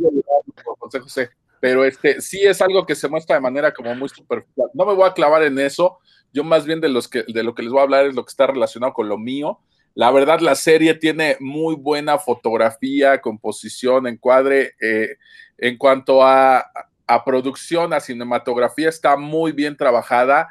La semiótica, la luz, estos juegos. Si vemos el simbolismo, esta última escena donde ella ya parece vestida completamente de blanco, todo eso tiene un simbolismo, ¿no? No es nada más lo que nos cuenta la serie. A lo mejor muchos de aquí son muy jóvenes y no han visto películas de Juan Orol, pero a Juan Orol le salían muy malas cosas. Este realizador, de repente en una escena su personaje traía un traje de un color y en la otra lo traía de otro. Y cuando en Europa vieron sus películas, lejos de tomar esto como errores, ellos decían, claro, y ahora el personaje aparece de blanco, pues porque hubo una evolución, encontró la iluminación y allá apreciaban estos errores, que era como si él lo hubiera hecho a propósito, ¿no? Y por eso allá se convirtió casi en un genio, en un realizador. Bueno, pues eso lejos de la anécdota chusca, pues aquí sí se ve ese trabajo realizado en, en Gambito de Dama, ¿no? La composición de la, de la pantalla, los encuadres, el trabajo cinematográfico, el color, la fotografía, la verdad está muy, muy, muy bien hecha. El diseño de vestuario, esta chica de repente se empieza a, a volver como fanática del- de la moda en una época donde pues era, era muy caro. Digo, sigue siendo caro, pero ahora ya hay como reproducciones de menor costo. Pero vaya, esto que te lo van mostrando ahí a la par de, de la historia del ajedrez, la verdad me pareció muy bien contado, está muy bien llevado y cinematográficamente está muy bien hecha la, la serie, la verdad me gusta mucho. Incluso si le rascan un poquito más ahí en, en el ajedrez, eh, de dónde salen todas estas referencias, se van a encontrar que tiene muchas referencias ñoñas hacia jugadores de ajedrez, hacia nombres pesados de, de, de ajedrecistas de otros tiempos, hacia jugadas, etcétera. Y también juegan con esto en la cinematografía. No es que sea yo un súper fanático del ajedrez, pero como buen ñoño, pues me gusta siempre encontrar este tipo de cosas, ¿no? Y ya nada más, pues de Mandalorian no le he visto lo que, lo que comentaba aquí mi querido Héctor, pero yo creo que sí hay algo nuevo que propone ahí. Cuando empezó esta última trilogía de, de Star Wars, que sale Kylo Ren, tuve por ahí una discusión en algunos grupos porque decían, ay no, Kylo Ren, este, ahora resulta que es el, el nieto de Darth Vader y otra vez siguen con lo mismo y siguen siendo de la familia. Pues claro, Star Wars te está contando la historia de esta familia, ¿no? Y todo gira alrededor de esta, de esta familia, ¿no? Por eso Rogue One, pues nos gustó mucho a, otro tipo de fans porque ya contaba algo fuera de, esta familia, ¿no? Y aunque por un momento sale por ahí Darth Vader, te estaba proponiendo algo distinto. ¿Y qué pasa aquí con The Mandalorian? Pues también yo espero que esta serie no termine en que volvamos a, a tener la historia de esta misma familia. Yo creo que ahí sí está proponiendo algo un poquito distinto, obviamente usando toda esta mitología que se creó para, para Star Wars o que se fusiló para Star Wars, ya entraremos en, en este debate en otro programa, pero este, no vamos a hablar hoy de Valerian ni, ni, de nada de eso, pero este, está proponiendo ya una historia contada fuera de esta, de esta familia, ¿no? Ya la veré, ya discutiré más al respecto, ya, ya veré si mi querido Rodo tiene razón o si me voy a comer mis palabras y Héctor que tiene razón por ahí, ¿no? Pero sí, pues también este, mucha expectativa alrededor de esta serie y pues si no la han visto como yo, pues hay que echarle el ojo. Y Gambito de Dama, pues sí, súper recomendada. Y clávense en las cosas ñoñas de, de, Gambito de Dama, que tiene por ahí muchos guiños y referencias. Va, Dan y después Valentín. Sí, pues, yo no he visto ni de Mandalorian, ni Gambito de Dama, ni de Boys, pero bueno, ahí están en la lista. Pero algo que decían de, de Gambito de Dama me recordó a mis amigos Roberto y Lester, mis colegas que ojalá me estén escuchando, porque ellos me proponían en algún momento ser mis, eh, sponsors, eh, patrocinarme para torneos de Magic de Gathering, porque pues, ellos sí tienen dinero y yo no, y este, pero creo que se me da esa cosa, pero bueno, se me, recordó a esa bandita. Y por otra parte, más allá de los títulos que, han dicho, eh, me parece a mí lo, muy rescatable que, que Netflix específicamente, que es la plataforma que tengo la oportunidad de, de acceder a los contenidos, si haya mucho contenido relacionado con cómics, por ejemplo, los títulos que mencionaron ya ahorita de Lock and Key, de Umbrella Academy, pero también hay otros, ¿no? Está Daybreak, que es otra serie, está mm, la película de The Order, otra serie que se llama October Faction. ¿Y por qué me parece a mí relevante? Pues sí, no, de hecho yo ni la soporté, la de October Faction, no, no, terminé ni el primer capítulo. Este, Daybreak sí está más divertida, la verdad pero me parece relevante porque los autores que, logran eh, colocar sus contenidos, autores de cómics, ¿no? Estoy hablando, que logran colocar sus contenidos en una plataforma como Netflix, pues eh, se llevan un, buen aliciente económico y eso, eso permite que, un medio que es más barato como el cómic eh, siga experimentando, ¿no? Para, con la idea, como ya lo mencionaste, Rodro, de, y, Roberto también, de vender esas historias a, a otros medios que les van a dejar más lana, ¿no? Entonces, eso, eso da, pues permite que la rueda siga girando, ¿no? Y que, estas personas que se dedican a, la creación directamente de las historias, que es yo creo que lo que nos atrae a nosotros, a la creación de las historias, pues sigan teniendo oportunidad de desarrollar nuevas cosas. Ya la calidad de las series podrá ser muy buena, como se ha hablado de The Voice, o podrá ser muy mala, como yo lo constaté en October Faction, que no, era aburridísima, este, pero pues mientras los autores ya se llevaron su lana, ¿no? Y, van a, poder seguir creando, que es yo creo que algo para mí como creador, porque pues también soy, soy creador, pues me resulta muy importante, ¿no? Saber que, es, que esos, esos los escritores, los dibujantes, los entintadores, coloristas, los que ponen las letras, pues van a tener más chance de, seguir dándole, porque esa historia específicamente les dio una buena lana. Entonces es, es motivador saber eso. Y bueno, ya ese era, un paréntesis. Ahora sí, Valentín.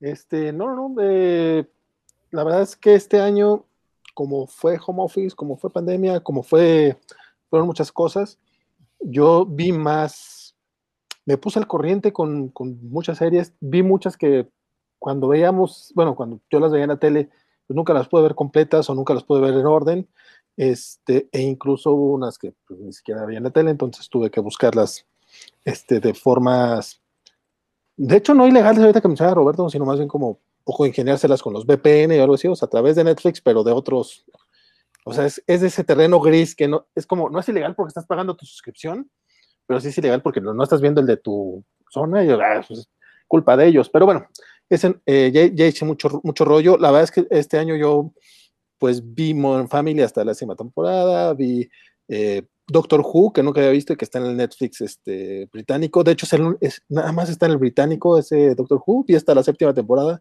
de- del nuevo Doctor Who. Nunca lo había visto. Para mí fue, digo, yo sé que no es algo para todo el mundo, no, no es de este año para todo el mundo, pero es de este año para mí. Este, es bastante entretenido. No, no, no puedo decir, no, digo, no, no me voy a subir al tren de los Jubians, ni mucho menos. Este, pero sí pienso eh, seguirla viendo. Este, me interesa. eh, no voy a llegar a la nueva temporada que estén ahora en enero, pero, pero sí pienso ver, eh, seguirla viendo el próximo año. También me chuté todo Malcolm in the Middle. Este, vamos, como que vi todo Full- Fuller House, que también es de estas series. No son particularmente ñoña, bueno, es súper ñoña, pero no en el aspecto ñoño de nosotros, sino en el que no es pues, ñoño cursi. Eh, pero de las que estaban mencionando, eh, yo, Watchmen no recordaba que había terminado en diciembre del año pasado, pasado tienes razón, Rodro, pero yo la contaría un poquito como para lo mejor de este, porque es cuando ya se podía ver de manera decente. Una gran serie, una gran secuela, que yo no sé si la habrá visto o no Alan Moore, pero mira, de entrada, que sea secuela del cómic y no de la película de Snyder es ya un, un plus. Digo, porque yo no puedo estar en un programa en el que no mencione que el trabajo de Snyder pues basura. Pero bueno, ese es otro tema. Este, eh, de, las series que mencionaron, este, The Voice considero que sí es una, una gran adaptación. Me sorprende que Doctor McCoy no no la haya visto todavía, porque no quiero hablar mal de un cómic que se publica aquí en México y que aparte ya se publicó completo. A mí tampoco me gusta el cómic de The Voice. La verdad es que es demasiado on your face y creo que si bien sí mantiene mucho el shock value la serie, eh, está mucho mejor escrita, tiene muchos mejores personajes, o sea, los mismos personajes del, cómic acá te los desarrollan bien y muy, muy divertida. Eh, dice, dice Dan que Alan Moore no la vio, que ya se lo, se lo, se lo dijo a él y pues, pues, qué triste porque se pierde de una gran serie, debería de verla. Este, y, y en el, en el Locan Key sí, para mí sí fue un, algo muy triste, no porque esté esperando una adaptación eh, al pie de la letra, porque como bien mencionó Roberto, ahí está el ejemplo de Umbrella Academy, pero aquí difiero de, Humberto, eh, de Roberto, eh, Umbrella Academy me, me, pareció una excelente serie y la segunda temporada la disfruté igual o más que la primera, pero Locan Key sí para mí fue así como, la terminé de ver más por masoquismo que otra cosa, aquí sí felicito al doctor McCoy por no haberla terminado de ver. Y de Mandalorian, justo la terminé hoy. Hoy terminé de ver los, los, los 16 capítulos. Este, me la chuté en las últimas dos semanitas porque un poquito como Roberto, eh, se me complica ver cosas este, no legales. No es que no, no consuma, digo, vamos a ser sinceros, sí consumo bastante, sobre todo para leer los cómics, pero esos cómics, los que me gustan, los termino comprando físicamente. Y sí, lo, pues sí lo hago. Entonces, en el caso de, series y otros, pues sí va a estar la opción, y también porque es, opción. De hecho, estaba pensando contratar los servicios de, Marvel Unlimited, porque dicen que es muy bueno, pero bueno, ese es otro tema. Este, en el caso de, Mandalorian, me parece que es una serie con altos valores de producción, está divertida, está entretenida, mantiene este tema del, del malo de la semana o de la aventura de la semana que a Rodrigo parece le, le molestó un poquito con Gambito de Dama. Este, yo creo que pues, es algo que a lo que nos estábamos acostumbrados hace tiempo y que de repente con el streaming ya nos vendían películas de 13 horas y pues no es necesario, digo, también es sano tener algo que te entretenga semana a semana. A lo mejor el problema con Gambito de Dama que no he visto, debo de decir, y que aquí, me, aquí ya me spoilearon dos que tres cosas, este, ah. a lo mejor el problema es que la sacaron para que la bingueches y no era para eso, era para tenerlo semana a semana. Pues no dijimos que se murió. No imagínate. Nadie dijo que se había muerto. Ay, perdón, ay, perdón. No, ni, que es hermana del campeón sí, ruso. Perdón. Oye, que, que, que, que, por cierto, digo, a, eh, digo, no lo he visto, pero también estas críticas de Rodro sobre es que le, le, sale todo bien y resulta que es una mamona. Bueno, pues así vimos series de Doctor Who, de Dexter, de, de, de Breaking Bad. Por, eso, por eso se mal. Y de repente, de repente sale un, una protagonista femenina y no, no, no, esta mamona no le pueden salir las cosas bien. ¿Qué pasó, Rodro? No. A ver, nos dije que, que, me había gustado mucho, que era de lo mejor yo del lo año. Escuché, yo fue lo que escuché. Pero que el conflicto se resuelve muy fácilmente. Eso fue lo que dije. Y ya después mencioné que era una persona detestable, porque de hecho lo es. Ya la que la veas lo verás. Este, pero bueno, esa es otra discusión. Continúa, Sí. por favor. Este, no, no, eh, nada más mencionar lo de eh, Mandalorian, sí es como que una, una serie tenida para ver la semana a semana. Eh, no sé si es porque el hype eterno, o sea, este hype que trae todo el mundo, que ya cuando yo la veo, la verdad es que pues no es para tanto, o sea, está entretenida, está divertida. Eh, si te gusta Star Wars, creo que sí te va a gustar mucho, pero no, como bien menciona el doctor McCoy, no es que te ofrezca nada nuevo, o sea, no es, al contrario, es revisitar tus lugares favoritos, quizá con un, con un pequeño punto de vista novedoso, por así decirlo, digo, no, no, no es de que bruto que novedoso, no, sin hablar mal de, de Filoni, de, de Fabreu, ni de Kennedy, ni de, de los involucrados, eh, tiene altos valores de producción, es entretenida, pero creo que no pasa de ahí, no, no, no, yo no la consideraría como lo mejor del año.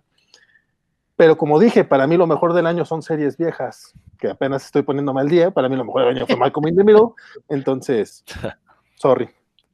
Bueno, miren, un apunte rápido de Mandalorian. Creo que yo no estoy de acuerdo con que digan que eh, eh, ofrece más de lo mismo. Creo que al igual que la nueva trilogía, sí pretende, eh, y como decía Roberto, sí pretende alejarse de, pues, de estos personajes centrales, la familia Skywalker, Digo pretende, ¿eh? la, palabra clave es pretende alejarse.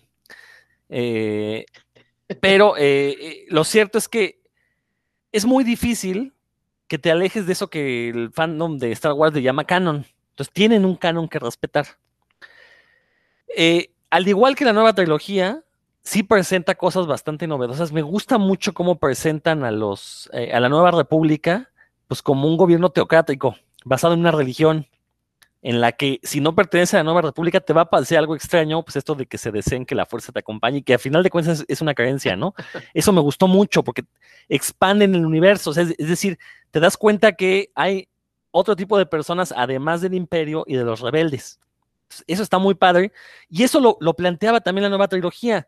Lo que sí hay que reconocer al Mandaloriano es que está mejor contado, mejor narrado que la nueva trilogía, que la última trilogía más bien ahí es la gran diferencia, o sea, y por eso es que la gente la está mamando mucho, ¿no? Porque sí, sí está mejor contada, sí, pero obviamente tienes en el Mandaloriano, es pues una serie, ya juntando las dos temporadas, son, eh, pues, son como 13 horas aproximadamente, ¿no? De, de, metraje de historia, mientras que en las películas tienes 6, este, ocho horas, casi ocho horas de, historia, ¿no? Entonces también, pues, pues en el, Mandalorian, en el Mandaloriano obviamente te puedes explayar más para contar mejor la historia. Entonces, eso sí hay que reconocerle. Mi gran problema con el Mandaloriano es que en serio, tiene unos agujeros argumentales barbarísimos, o sea, este, cada capítulo es más tonto que el anterior en cuanto a cómo resuelven los problemas. Y, no estoy arruinando nada, ya lo verán, o sea, no, no, les voy a contar ninguna de las situaciones para, ni para Roberto ni para Dan que no la han visto, pero en serio, de veras, situaciones que tú la estás viendo y dices, ah, pues ahora la lógica indica que va a ser esto el personaje, y no, termina siendo otra cosa que va en contra de toda la lógica del personaje y de la propia historia que nos están contando. Y ahí es donde está mi gran problema con el Mandaloriano, que digo, si yo tuviera 10 años, estoy seguro que no detectaría esos huecos, y sí haría que un niño de 10 años se enamore de Star Wars y quiera conocer más de ese universo. Y afortunadamente un niño de 10 años actualmente, si empieza con el Mandaloriano, pues tiene ahí, eh, ¿cuántos son? 9, 11 películas, todas las caricaturas, este, un montón de cosas, ¿no? Para, para enterarse de más de este universo. Entonces, eh, para ellos está muy bien. Pero creo que para los adultos que aparte hemos sido muy críticos con la saga de Star Wars a partir del episodio 1 y que nos dimos cuenta de todos los agujeros que existían en la, trilogía original, creo que esta serie, pues sí, o sea, básicamente es una chaquetota que está dejando muy contentos a, los fanáticos autonombrados de Hueso Colorado, pero al final de cuentas es una chaquetota y una chaqueta nunca se va a comparar con el sexo real, ¿no? Es una chaquetota lo que nos están haciendo, sí, muy bonita, este, tienen las manos suaves, este, incluso se, llega a poner guantes, pero no deja de ser eso, una chaquetota, ¿no? Y en serio, a mí lo que más, lo, que menos me gustó de esa serie son estos huecos que, eh, eh, insisto, y sobre todo ya la, escena final del último capítulo de la segunda temporada, es una escena innecesaria que ya habíamos visto en una de las películas, quizás de manera especular, ya lo habíamos visto, la disfrutamos mucho en esa película. ¿Por qué? Porque era hacia donde tenía que llegar la historia. Está perfectamente justificado por qué eh, Rogue One tenía que terminar donde termina, porque cronológicamente así está ubicada. Y acá nos ponen una escena especular, sinceramente mal hecha. Me recordó mucho a esa, primera, esa escena de, la primera temporada de Daredevil, donde pelea en un pasillo que todo el mundo ponderó y que es una escena pésimamente filmada, pésimamente coreografiada. Se nota que, que no se están pegando ahí. esa escena final del Mandaloriano me recordó a eso, y que era una escena innecesaria porque tenían manera de realizar una escena muy similar con los personajes que ya tenían ahí y que nos habían presentado en la serie. Entonces, nada más, quería aventarme esta diatriba, porque si bien sí, el Mandalorian es una serie entretenida, no pasa de eso, ¿no? De ser un mero entretenimiento, que cuyos eh, fortalezas son cuando se llega a alejar del canon, cuando nos muestra este, este resto del universo de, Star Wars, ahí es donde radica su fortaleza, donde radica la parte interesante del Mandaloriano, y que sinceramente yo sentí que mandaron al caño al meter esa escena final porque nos están regresando al canon de nueva cuenta, ¿no? Y que realmente no tenían por qué hacerlo. Pues se lo pudieron haber evitado, no tendrán los, los ñoñasmos que ahorita todo el mundo está teniendo en redes, pero tendrán una serie, yo, yo siento, pues al menos mucho más este, sólida para contar la historia que nos quieren contar. Entonces, nada más quería comentar eso acerca del Mandaloriano. Y este, Valentín, dices que quieres un par de finales de serie. No, a ver, nada más para que, ah, que, vas. para que quede. Sí, Héctor. Creo que ya se trabó. A ver, Ah, Héctor. bueno, nada más Ah. para que para que quede claro que, que, que, lo- que lo que ajá, que lo que digo es básicamente lo que dijiste estas palabras dentro del mundo de Star Wars es una gran serie, pero si te si la empiezas a ver así como si fuera la gran serie que va a revolucionar las cosas, pues no lo es, ¿eh? O sea, la verdad es que, que capítulo a capítulo sí me muestra, sí hay cosas que uno dice, ay, es el vaquero, y pues, o sea, todo bien chido, pero dentro del mundo de Star Wars, o sea, pues tampoco le, la endiosen como si fuera a cambiarles la vida. Este, No, y- la serie, o sea, una serie que vaya a marcar pauta, o sea, es lo que yo digo. Y, y sobre todo que yo he visto mucha gente que criticó con justa razón a los personajes de la, de la última trilogía. Eh, la crítica más famosa, decir que Rey era un Merisu, ¿no? Que es este personaje que por azares del guion, pues es todopoderosa y todo lo puede y sabemos que va a ser la heroína y todo eso. Mandalorian es un Merisu también. O sea, resulta que es el mejor guerrero del mundo, este, tiene un montón de poderes, cada capítulo, es como un videojuego, cada capítulo adquiere un poder nuevo que curiosamente se le olvida para el siguiente capítulo y ya no lo usa, ¿no? Cuando podría resolver muchas cosas con eso. Entonces también, o sea, las mismas críticas supuestamente profundas que se le hicieron a esta última trilogía, con justa razón, insisto, también se le pueden hacer al Mandalorian y también este, las eh, podemos Eh, poner al Mandalorian como sí, un, sí, ca- sí. un- un cascajo, ¿no? Valentino, ahora sí. Este, sí, eh, nada más recordar, este, este año lo que pasa es que también concluyeron en enero, entonces son de estas cosas que de repente tuve que descargar para descargar para acabaron, pues sí, cierto, todavía entran en el 2020. Este año concluyeron dos series, que se- eh, una se llama Boya Horseman, serie animada este, súper depresiva, eh, que si no han visto, les recomiendo que no vean si andan con ánimos de eh, suicidas, porque sí pueden terminar mal. Eh, el final de temporada es bastante bueno, es sobre un caballo que era una estrella de televisión en los años 90. Básicamente tenía una serie tipo 3x3. eh, fue el pináculo de su carrera y a partir de ahí, pues, el, vato, el, el vato es millonario, pero es solito es este pobre niño eh, pobre, bueno, este pequeño caballo pobre, rico eh, caballo pobre.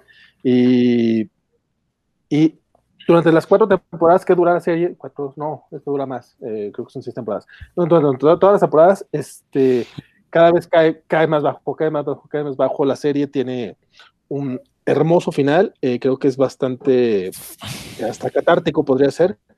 Y más o menos en la misma semana concluyó eh, The Good Place, que es una serie que por ustedes dirán, bueno, aquella mínimo es animada y tiene animales antropomórficos, entonces medio entra en lo ñoño, ¿no? Pero, pero también eh, The Good Place es súper ñoña, eh, trata un poco sobre la, la, vida después de la muerte, básicamente. Son estas personas que después de haber muerto están en, justamente en, el buen lugar, en la, en vida posterior. Eh, no, es de estas series que no, si no han visto y no saben absolutamente nada, no me gustaría ni siquiera contarles el, la trama del primer episodio porque eh, continuamente hay, hay cambios de, de, de, trama, hay estos giros de tuerca que, que, pueden ser bastante sorprendentes, pero también es una serie que trata muchos temas filosóficos, trae eh, también como que un poquito más positivo que, que Boya Horseman, pero también si estás como que en estos ánimos de cambio, eh, te pueden caer muchos veintes, y también esas sí son cuatro temporadas, por ahí, a la mitad de la segunda temporada cae un poco, de repente se pone un poquito, este, un poquito lentona, pero eh, son dos, tres capítulos que, van bajando, bajando, bajando y después sube otra vez y no para, la verdad es que son cuatro, cuatro temporadas, ambas series las encuentran en Netflix, entonces son fáciles, fáciles de ver Eh, The Good Place son, son temporadas de 13 capítulos. Aparte son con Kirsten Bell y este Ted. Eh, ay, se me fue el nombre del, del vato de Cheers. Ted, Dan- Ted Danson. Ted. Con Ted Danson. Entonces, ambos están haciendo un, un trabajazo. To- to- todos los que salen en la serie, pero son- ellos son los que llevan la carga. Este, chuladas de series y se los recomiendo bastante. Yo te, te- te voy a ser sincero, Valentín, vi el primer capítulo de The Good Place y no, no, no me atrapó. Entonces ya no la continué. Veré, veré algún día si la. Veré algún día si la continúo. Cuando la termine. temporada tampoco me atrapó. A mí sí me enganchó de la- desde la primera temporada, la verdad. Están en Desde- Netflix, por ahí pregunta desde- Dan que dónde están. Están en Netflix, The Good Place y Bojack Sí. Horseman, las dos. Este, la Luis Miguel no hubo este año, Dan. Fue, fue el año del 2018. Me acuerdo que No, El día sí de la elección. Luis Miguel cuando describió a Bojack Horseman. Dije, ah, Ah, sí, ya. ese güey es Luis Miguel. Pero luego ya, ya vi que no. Este, salió, salió Selena, pero todavía no la veo, fíjate. Dicen que está mala. Yo la quería ver y pues no, no la he visto tampoco. Sí, pero bueno, eso ya. eso. Bueno, Y súbete, y súbete a mi moto de menudo, que tampoco he visto. ah, no, ese sí no. Para que veas, no Pero se me que- antoja. Pero dicen que está mala también. Bueno, este, llevamos aproximadamente como hora y media de programa, vamos a darle un ratito más. Este, sí quisiera que me mencionaran eh, su película favorita del año y de cómics vamos a hablar el siguiente programa, entonces para que no nos saturemos, eh, digan qué- cuál fue la película. Sabemos que hubo, hubo pocas películas este año, este, básicamente fue hasta abril más o menos que hubo estrenos y después ya Hollywood dejó de estrenar, eh, pero llegaron muchas cosas directas a, sistemas de video bajo demanda y bueno, algunas cosas que se pudieron conseguir de maneras alternativas. Entonces, este, pues la, eh, comentemos eso y ya vamos cerrando el programa. A ver, Dan, comenzamos contigo. Sí, pues mi película favorita de las que vi este año, hechas este año, porque vi una que me gustó mucho que no es de este año, pero hechas este año fue Orígenes Secretos, que la comentamos aquí, la vi eh, de Netflix sobre pues, este, esta historia noir, ah, bueno, sí, ¿no? Como de un, detective, un, policía, que como una, la cruza de Seven, ya lo mencionamos aquí, hablamos extensamente de la movie, pero pues bueno, esa fue Orígenes Secretos, fue mi película favorita de este año y sí, mucho que ver con nuestro, con nuestro tema de superhéroes, en homenaje a Seven, eh, española, con, se habla de las editoriales, con homenajes a editoriales españolas más importantes que publicaron cómic, muchos chistes que los, la gente del, de, que ha visitado tiendas de cómics se, se divertirán mucho, aparece ahí Alan Moore acariciando un gato, está todo muy bien, todo. La verdad, esa fue mi película favorita, me divertí mucho, creo que le puede gustar bastante a tanto a seguidores del medio como a no seguidores. Esa fue la mía. Excelente elección. Héctor, Híjole, pues la verdad estoy este, entre aves de presa y la verdad es que no, este, igual que Dan, este, me gustó Orígenes Secretos, ya expliqué algunos que tuve como con ella, pero digamos en el, en el lado ñoño es lo mejorcito que hubo este año, porque pues hubo pocas cosas. Y hubo otras cosas que me gustaron ya nada más para, digo, porque la tengo bastante fresca y, y se las quiero recomendar. Ayer me, me chuté una película ya tiene sus años, tiene 5 o 6 años. Se llama Enemy, eh, con Jake Gyllenhaal. La verdad está bast bastante buena. Es una película basada en un libro de José Saramago. La verdad es que es de esas películas que hay que ver dos, tres veces para, para captar detalles que, a la que en una primera mirada creo que se escapan. Entonces, la verdad, si tienen chance de, encontrarla porque no está en servicios de, de streaming eh, que tenemos aquí Netflix o Amazon, este, no están, entonces si tienen chance, creo que estaba en Claro Video, creo, eh, por ahí la vi, que la estaban anunciando ahí. Si tienen chance, véala, la verdad es que es una muy buena película, este, y de las de este año, pues, eh, la verdad es que vi pocas, entonces eh, estuve viendo, estuve viendo como repeticiones y, y aprovechando que también agarré el Disney Plus, pues me aventé a ver las mismas que he visto 10.000 veces, así es que no les voy a decir, Endgame sigue siendo una gran, gran película, pero pues sí lo es. Y las de Mighty Dogs, que seguramente también ya viste en Disney Plus. Bueno, este Roberto, Yo no vi muchas películas, al menos uh, memorables este año, pero sí me aventé la de Orígenes Secretos como un mes después de que hicimos el programa. que hablaban de ella, como un mes después me aventé Orígenes Secretos. Haciendo la tarea. Ándale, sí, pues fíjate que intenté verla dos veces muy noche, pero me quedé dormido y, no lograba terminar de verla, así es que tuve que verla en el día, porque ya estoy viejito. Sí me gustó, está padre, llega a estar divertida, tiene guiños, las situaciones están pues muy bien planteadas. Lo que no me gustó fue el final, el final está, híjole, de repente sí está muy jalado de los pelos. De por sí hay situaciones que, de repente se estiran mucho y dices, no es posible, pero cuando vi el final hay, unas partes que me resultaron muy exageradas. Creo que iban bien hasta, hasta allí. Y este, y pues desde mi punto de vista es, es, lamentable porque si hubiera terminado así como iba, pues, se hubiera cerrado de manera perfecta y hubiera sido una gran, gran, gran película, ¿no? Eh, para mí gusto le faltó un par de escalones para hacer una gran película, pero sí está buena, está bastante entretenida y pues sí muy recomendable, ¿no? Los guiños este, están ahí. Eh, la chamba, híjole, en cuanto a cinematografía, de repente hay, hay detalles que sí se les van. Este, se nota que, que les faltó un poquillo por ahí en la, en la dirección, probablemente, pero sí es una muy buena película, ¿no? De las demás, pues no les digo porque yo voy bien atrasado, tiene poco que vi Parásitos, este, ah, bueno, de las últimas que me mandé, pues Jojo Rabbit, pero pues no son ni, ni ñoñas ni, ni, nada de eso, ¿no? Entonces, Parásitos me gustó mucho, la chamba cinematográfica que tiene también está, está increíble y pues no es una película ñoña como tal, pero pues es de estas que fue muy comentada este año y que todo el mundo me está diciendo, vela, vela, vela, vela, pues ya por fin la puse ahí en el Netflix y ya me la, me la aventé, voy muy atrasado. Por ahí Rodro me recomendó series como Poco Ortodoxa, que ya la vi, está muy chida, me gustó, me gustó bastante. Y pues, la verdad es que no soy la persona indicada para hablarles de esto porque voy súper atrasado con todo. Entonces, pues vamos a quedarnos con esa de, de orígenes secretos que estuvo entretenida. Por el momento no recuerdo otra película que tenga que ver con cómics o que sea algo ñoño que me haya aventado este año, no lo recuerdo. Ahí sí este, voy muy atrasado. Me he clavado en otras cosas, pero pues dejemos esa por ahí. Muy bien, Valentín. Híjole, yo voy a hacer la manzana de discordia porque no puedo recomendar. Bueno, sé que el programa es puros cuentos, sé que el, que el público la podrá disfrutar, yo la disfruté, pero no es una película que pueda recomendar Orígenes Secretos realmente. Se me hace, digo, sí está llena de guiños. Nuevamente, sí, yo, sí la disfruté, yo sí me reí, este, pero no creo que se la pueda recomendar a mis hermanos que sí van al cine a disfrutar. Incluso las películas ñoñas, o sea, esta creo que sí está demasiado clavada.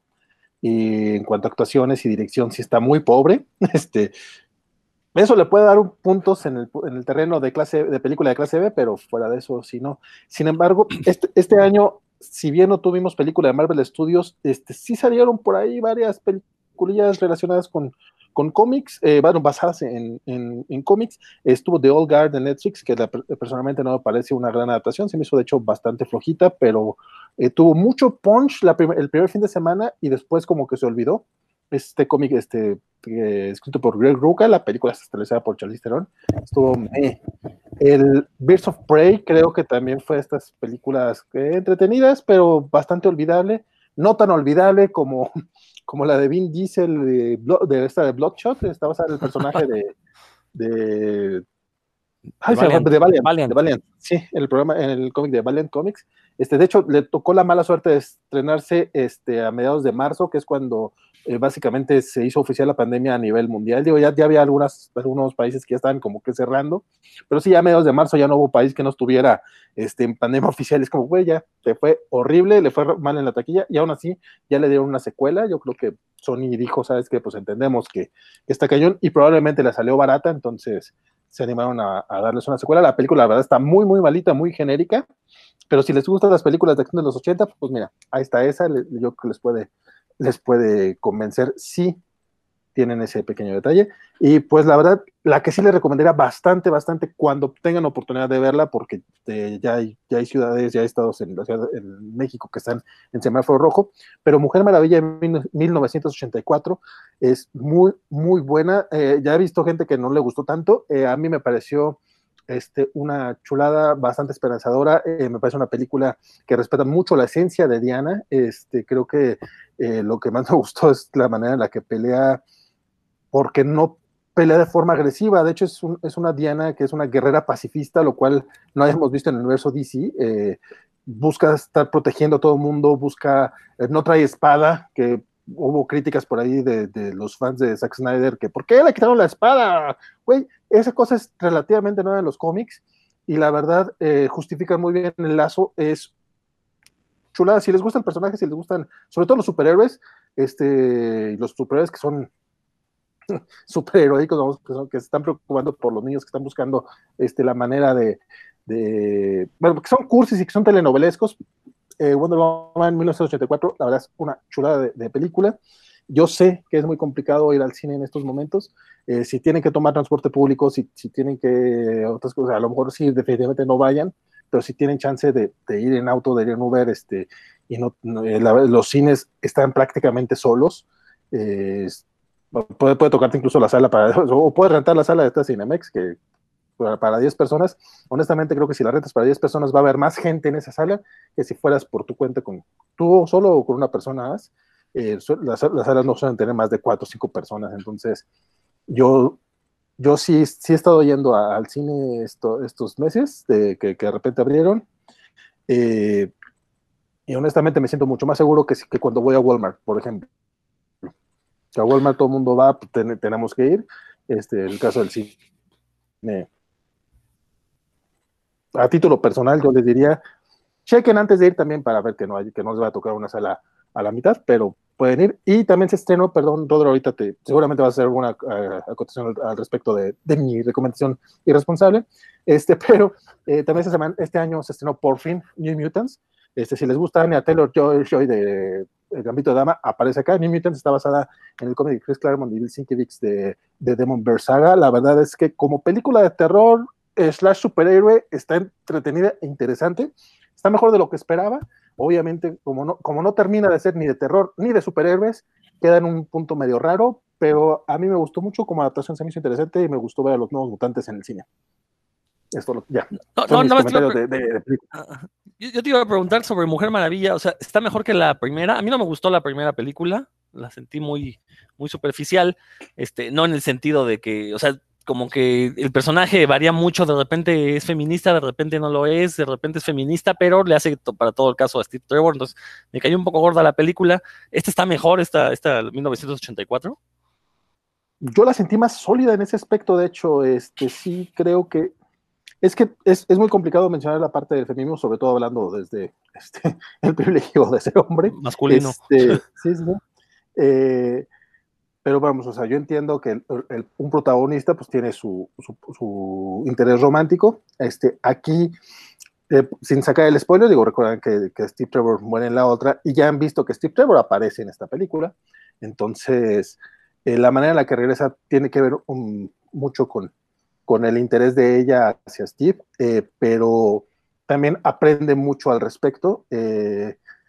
Creo, creo que está mucho mejor construido en, ese rollo y a diferencia de la primera, que a mí sí me gusta, eh, creo que, eh, pero siento que el tercer acto de la tercera película, de la primera película, cae un poco como que de repente va muy bien, va bien chingona la película, bien chingona la película. Tenemos esta escena de No Man's Land y de repente es como, ah, sí, tiene que pelear contra Hades y, y tiene que morirse Steve y ya. O sea, como que la cierran de manera muy, muy torpe. Aquí no, aquí creo que se da en el tiempo, es una película, de hecho es una película larga, dura dos horas 15, dos horas 20, algo así. Eh, tiene una escena a mitad de créditos, no tiene escena post créditos, eh, pero creo que se toman mucho el tiempo para construir a todos los personajes. Y, de Gal Gadot realmente es la que brilla menos en el aspecto histriónico, porque pues tenemos a Pedro Pascal y a Kristen Wiig que hacen papelazos, pero la química que tienen, evidentemente, en pantalla Chris Pine y Gal Gadot este, va a hacer que valga la película. Y también ver a Gal Gadot en pantalla gigante, pues, horrible, pero vale la pena. No, está muy bien. Yo sí, quiero verla. Digo, espero que esté a la par de Shazam, que yo adoré Shazam y creo que es mm. lo mejor que he hecho DC. Entonces espero que esté por ahí, que vaya por ahí. Este, yo, fíjate que yo la película que iba a recomendar precisamente era New Mutants. Me gustó muchísimo. Eh, no entiendo esto, este enlatamiento. Evidentemente, el que hayan retrasado dos años en su estreno sí tuvo que ver con la compra de, de Marvel por parte de, de, Disney. Este, perdón, de Fox, la adquisición de Fox por parte de Disney. Eh, digo, no es la película perfecta y a lo mejor quizás en un año normal donde hubiera habido más estrenos de cine de superhéroes, a lo mejor hubiera quedado un poquito más abajo, pero eh, como bien dices Valentín, a mí me pareció una, muy buena película de superhéroes con elementos de terror. Quizás no es la mezcla de terror de superhéroes, pero sí es una historia de superhéroes con elementos de terror que se nota fresca. Este, quizás también su otro pecado es que está contada como si fuera un capitulote de una serie de televisión, como que le falta ser mucho más bombástica, más, más cinematográfica, este, hablando desde el punto de vista de, pues vamos, es una película de superhéroes, ¿no? Quieres ver que se den en la madre, que, destruyan todo, que, que, que haya muchas explosiones. Es una película más contenida en un espacio más cerrado, pero al final de cuentas funciona muy bien, ¿no? Este, eh, la verdad es que a mí me sorprendió mucho, yo, yo la verdad ya tenía mucho miedo con el, retraso en su estreno, sí suponía que Disney no le tenía fe por lo mal hecha que estaba, pero no, creo que los chavitos tienen muy buena química entre ellos se avientan buenas actuaciones. Este, eh, a mí lo que me sorprende es que a todos estos chavitos los hemos visto en otros lados y en ningún momento te recuerdan los personajes de sus otras series. ¿no? Tenemos ahí un chavo de Stranger Things que nunca te acuerdas de que sea el chavo de Stranger Things. Tenemos este Arya Stark, que, también nunca te acuerdas que sea Arya Stark. Eh, obviamente tenemos a Anna Taylor Joy. Eh, este, que la verdad a mí me parece una actriz estupenda, nunca le he visto repetir un papel, digo, he visto como, ¿qué serán? cuatro series y películas donde la he visto, pero en esas cuatro no la he visto repetir un papel. Entonces, este, creo que es una, una muy, muy buena actriz. Y en general, todos los personajes tienen, algunas situaciones muy bien construidas.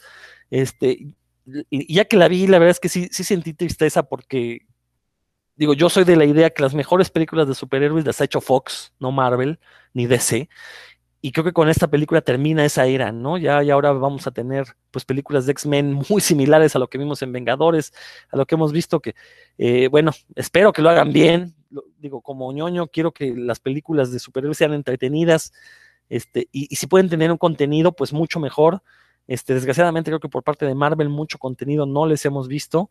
Tenemos películas que sí son puro entretenimiento, pero pues que quizás son un poquito más, más vacías, ¿no? Este, eh, por ahí dice Valentín, sí, tuvimos Days of Future Past, pero también Dark Phoenix. Fíjate que Dark Phoenix no me molestó tampoco, me, gustó, creo que la única que no me ha gustado del universo X ha sido Apocalipsis. Esa sí me pareció que estuvo bastante, bastante chafa. Dark Phoenix, y el, problema de Dark Phoenix es el aura alrededor de esta historia, ¿no? Este, pero si eliminamos esa aura, creo que también la película de Dark Phoenix fue competente por sí misma, por sí misma, ¿no? Este, porque digo, no tenemos la adaptación de ese cómic que a título personal a mí no me parece tampoco tan bueno, o sea, sí entiendo su valor histórico, lo que quieran, a mí simplemente, a mí, a mí, Rodrigo, cuando lo leí, se me hizo mucho texto y llegó a aburrirme un poco la historia. Valentín, ¿qué me vas a reclamar? Que es, una, es un bodrio de película. Yo no estoy hablando de la adaptación de Dark Phoenix. O sea, es un bodrio de película que, que desaprovecha todos sus personajes, no tienen ningún diálogo, no tienen, o sea, a mí me gustaba ver esta nueva, nueva generación de mutantes, me gustaba ver a Tasha como Cyclops, me gustaba ver este, este chavito que le hizo de Nightcrawler, la, la nueva tormenta, y Sophie Turner como Jean Grey, mm, yo estaba muy, muy, muy interesado en ver, en ver lo que hacían con ellos. Este, tristemente tuvieron dos horribles películas y culpo a Simon Kimber de, estos fracasos horribles. Eh, y más porque estoy seguro que el ratón, de haber funcionado esas películas, eh, probablemente hubiera rescatado, como lo va a hacer con Ryan Reynolds. Ryan Reynolds ya lo rescató y va a estar, bueno, lo rescató por decir una palabra, este, va a tener Deadpool 3 eh, bajo el sello Disney, ya veremos cómo lo manejan. es muy triste que, que estos chavitos que, que, que, eran buen casting, eh, no, van a, no van a tener continuidad. Y es lo mismo que probablemente le va a pasar a New Mutants, que también me agüita mucho, porque como mencionas, eh, salvo Danny Moonstar, que lamentablemente es la protagonista, pero todos los demás, todo el, todo el resto del elenco hace un gran papel. Y me gustaron los giros que, que, hicieron por ahí con la doctora, con, con, rescataron a Cecilia Reyes, a nadie le interesaba esa doctora, la doctora Cecilia Reyes, la tenemos ahí haciendo un gran papel, con grandes giros, qué triste, qué triste el destino de Niñitos y más triste porque seguramente pocos la vieron porque le tocó estrenar justamente con, con, cuando abrieron los cines durante la pandemia. Y te digo, nadie está yendo a los cines. Lo entiendo, entiendo que está yendo. nuevamente, creo que quien decida ir, eh, pues ya será cosa. Ya, es, ya son títulos muy personales y también revisen bien si, tiene, si, si, si, si no hay mucho riesgo. Héctor, ¿también ibas ahí a reclamar algo? Sí, sí, sí. Oye, yo, yo noto aquí un patrón. ¿No te gusta Wonder Woman? Protagonizada por una mujer, no te gusta Gambito de Dama, protagonizada por una mujer, este, este Fury Road, protagonizada por una mujer, Dark Phoenix protagonizada por una mujer, allá hay un patrón, entonces pues este, ahí está la evidencia, cada quien que saque sus conclusiones. Pero, pero sí me gustó Dark Phoenix. A ver, ¿cuál, no, cuál patrón? yo, yo, y que no, eh, ya no sé. Muy bien. Bueno, pues eh, creo que con eso podemos ya darle punto final a este episodio. Vamos a continuar con lo mejor del año y lo mejor, lo peor, lo más relevante, lo más impactante. Vamos a continuar la siguiente semana. Ahorita lo dejamos aquí. Creo que tuvimos una plática bastante interesante. Dan, si gustas despedirte. Sí, pues hablaron, se tocaron muchos temas. eh, pues este es el, programa previo a, la Navidad, así que pues, espero que la que disfruten. Este año no, no van a poder salir a cantar la letanía con sus velitas, pero bueno, este, no importa, igual pásensela chido, cenen rico ahí con sus familias y pues cuídense principalmente para que podamos seguir eh, conviviendo en el, en el futuro lejano, ya, ya en vivo, pero pues, por mientras cuídense, saludos a todos y pues feliz, felices fiestas, como se dice por ahí. Héctor, Pues eh, gente que nos escucha, muchas eh, felicidades en estos días, que la pasen bien con su familia, sobre todo eso, en su familia, en su casa. Por favor, este, sigan atendiendo las recomendaciones de que eh, procuren, si no es necesario que salgan, pues escuchen puros cuentos. Ahí hay varios programas que seguramente querrán repetir y si no los han escuchado, pues volverán, querrán eh, escucharlos por primera vez. También está pues, la covacha, pues por ahí denles una oportunidad. Esos muchachos, algunos son buenos y otros son mejores, pero pues, siempre mucho contenido para que estén en su casa y en lugar de, como dice Dan, en lugar de cantar la letanía, pues eh, les digan unas o dos, tres cosillas ahí a Vale y a sus, a, sus muchachones y a nosotros pues, nos alaben por nuestra eh, eh, eh, noble y preclara situación hacia el cómic que siempre estamos aquí analizando. La verdad es que lo hacemos mucho, lo hacemos pensando en ustedes que nos escuchen cada ocho días. Por favor, cuídense y nos estamos viendo, des- escuchando después de Navidad a ver qué nos trajeron Santo Clauses. Saludos. ex- excelente. Roberto, por favor.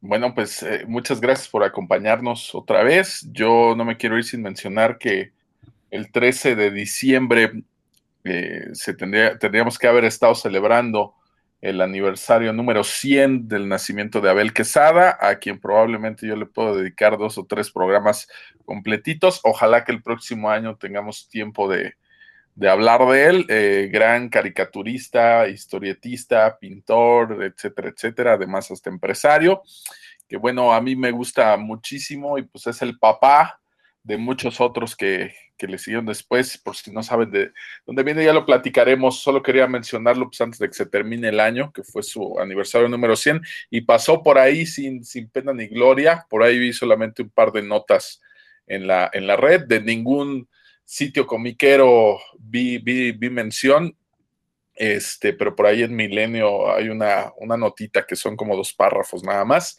Ojalá tengamos oportunidad de hablar con él, de, perdón, de él. Este, qué feo, ¿no? Si, es por la pandemia, pues seguro ya tendré oportunidad de hablar con él. Pero bueno, eh, ojalá que termine el año, échenle un ojo a quienes no lo conozcan. Cuídense mucho y pues por aquí nos estamos escuchando próximamente. Un abrazo. No, pues de una vez lo apalabramos, Roberto. Yo creo que el primer programa de 2021 va a ser de Abel Quesada, porque sí es un tema importantísimo que desgraciadamente los comiqueros mexicanos pues desconocemos, ¿no? Este, digo, lo digo en plural, yo sé que tú conoces mucho, yo soy muy fan de Abel Quesada, pero desconozco mucho de su, de su vida. Entonces ya a ver si 2021 lo iniciamos con dedicado a este gran, gran, gran caricaturista y como bien dices, el papá de todos los caricaturistas mexicanos, ¿no? Fácilmente. Valentín,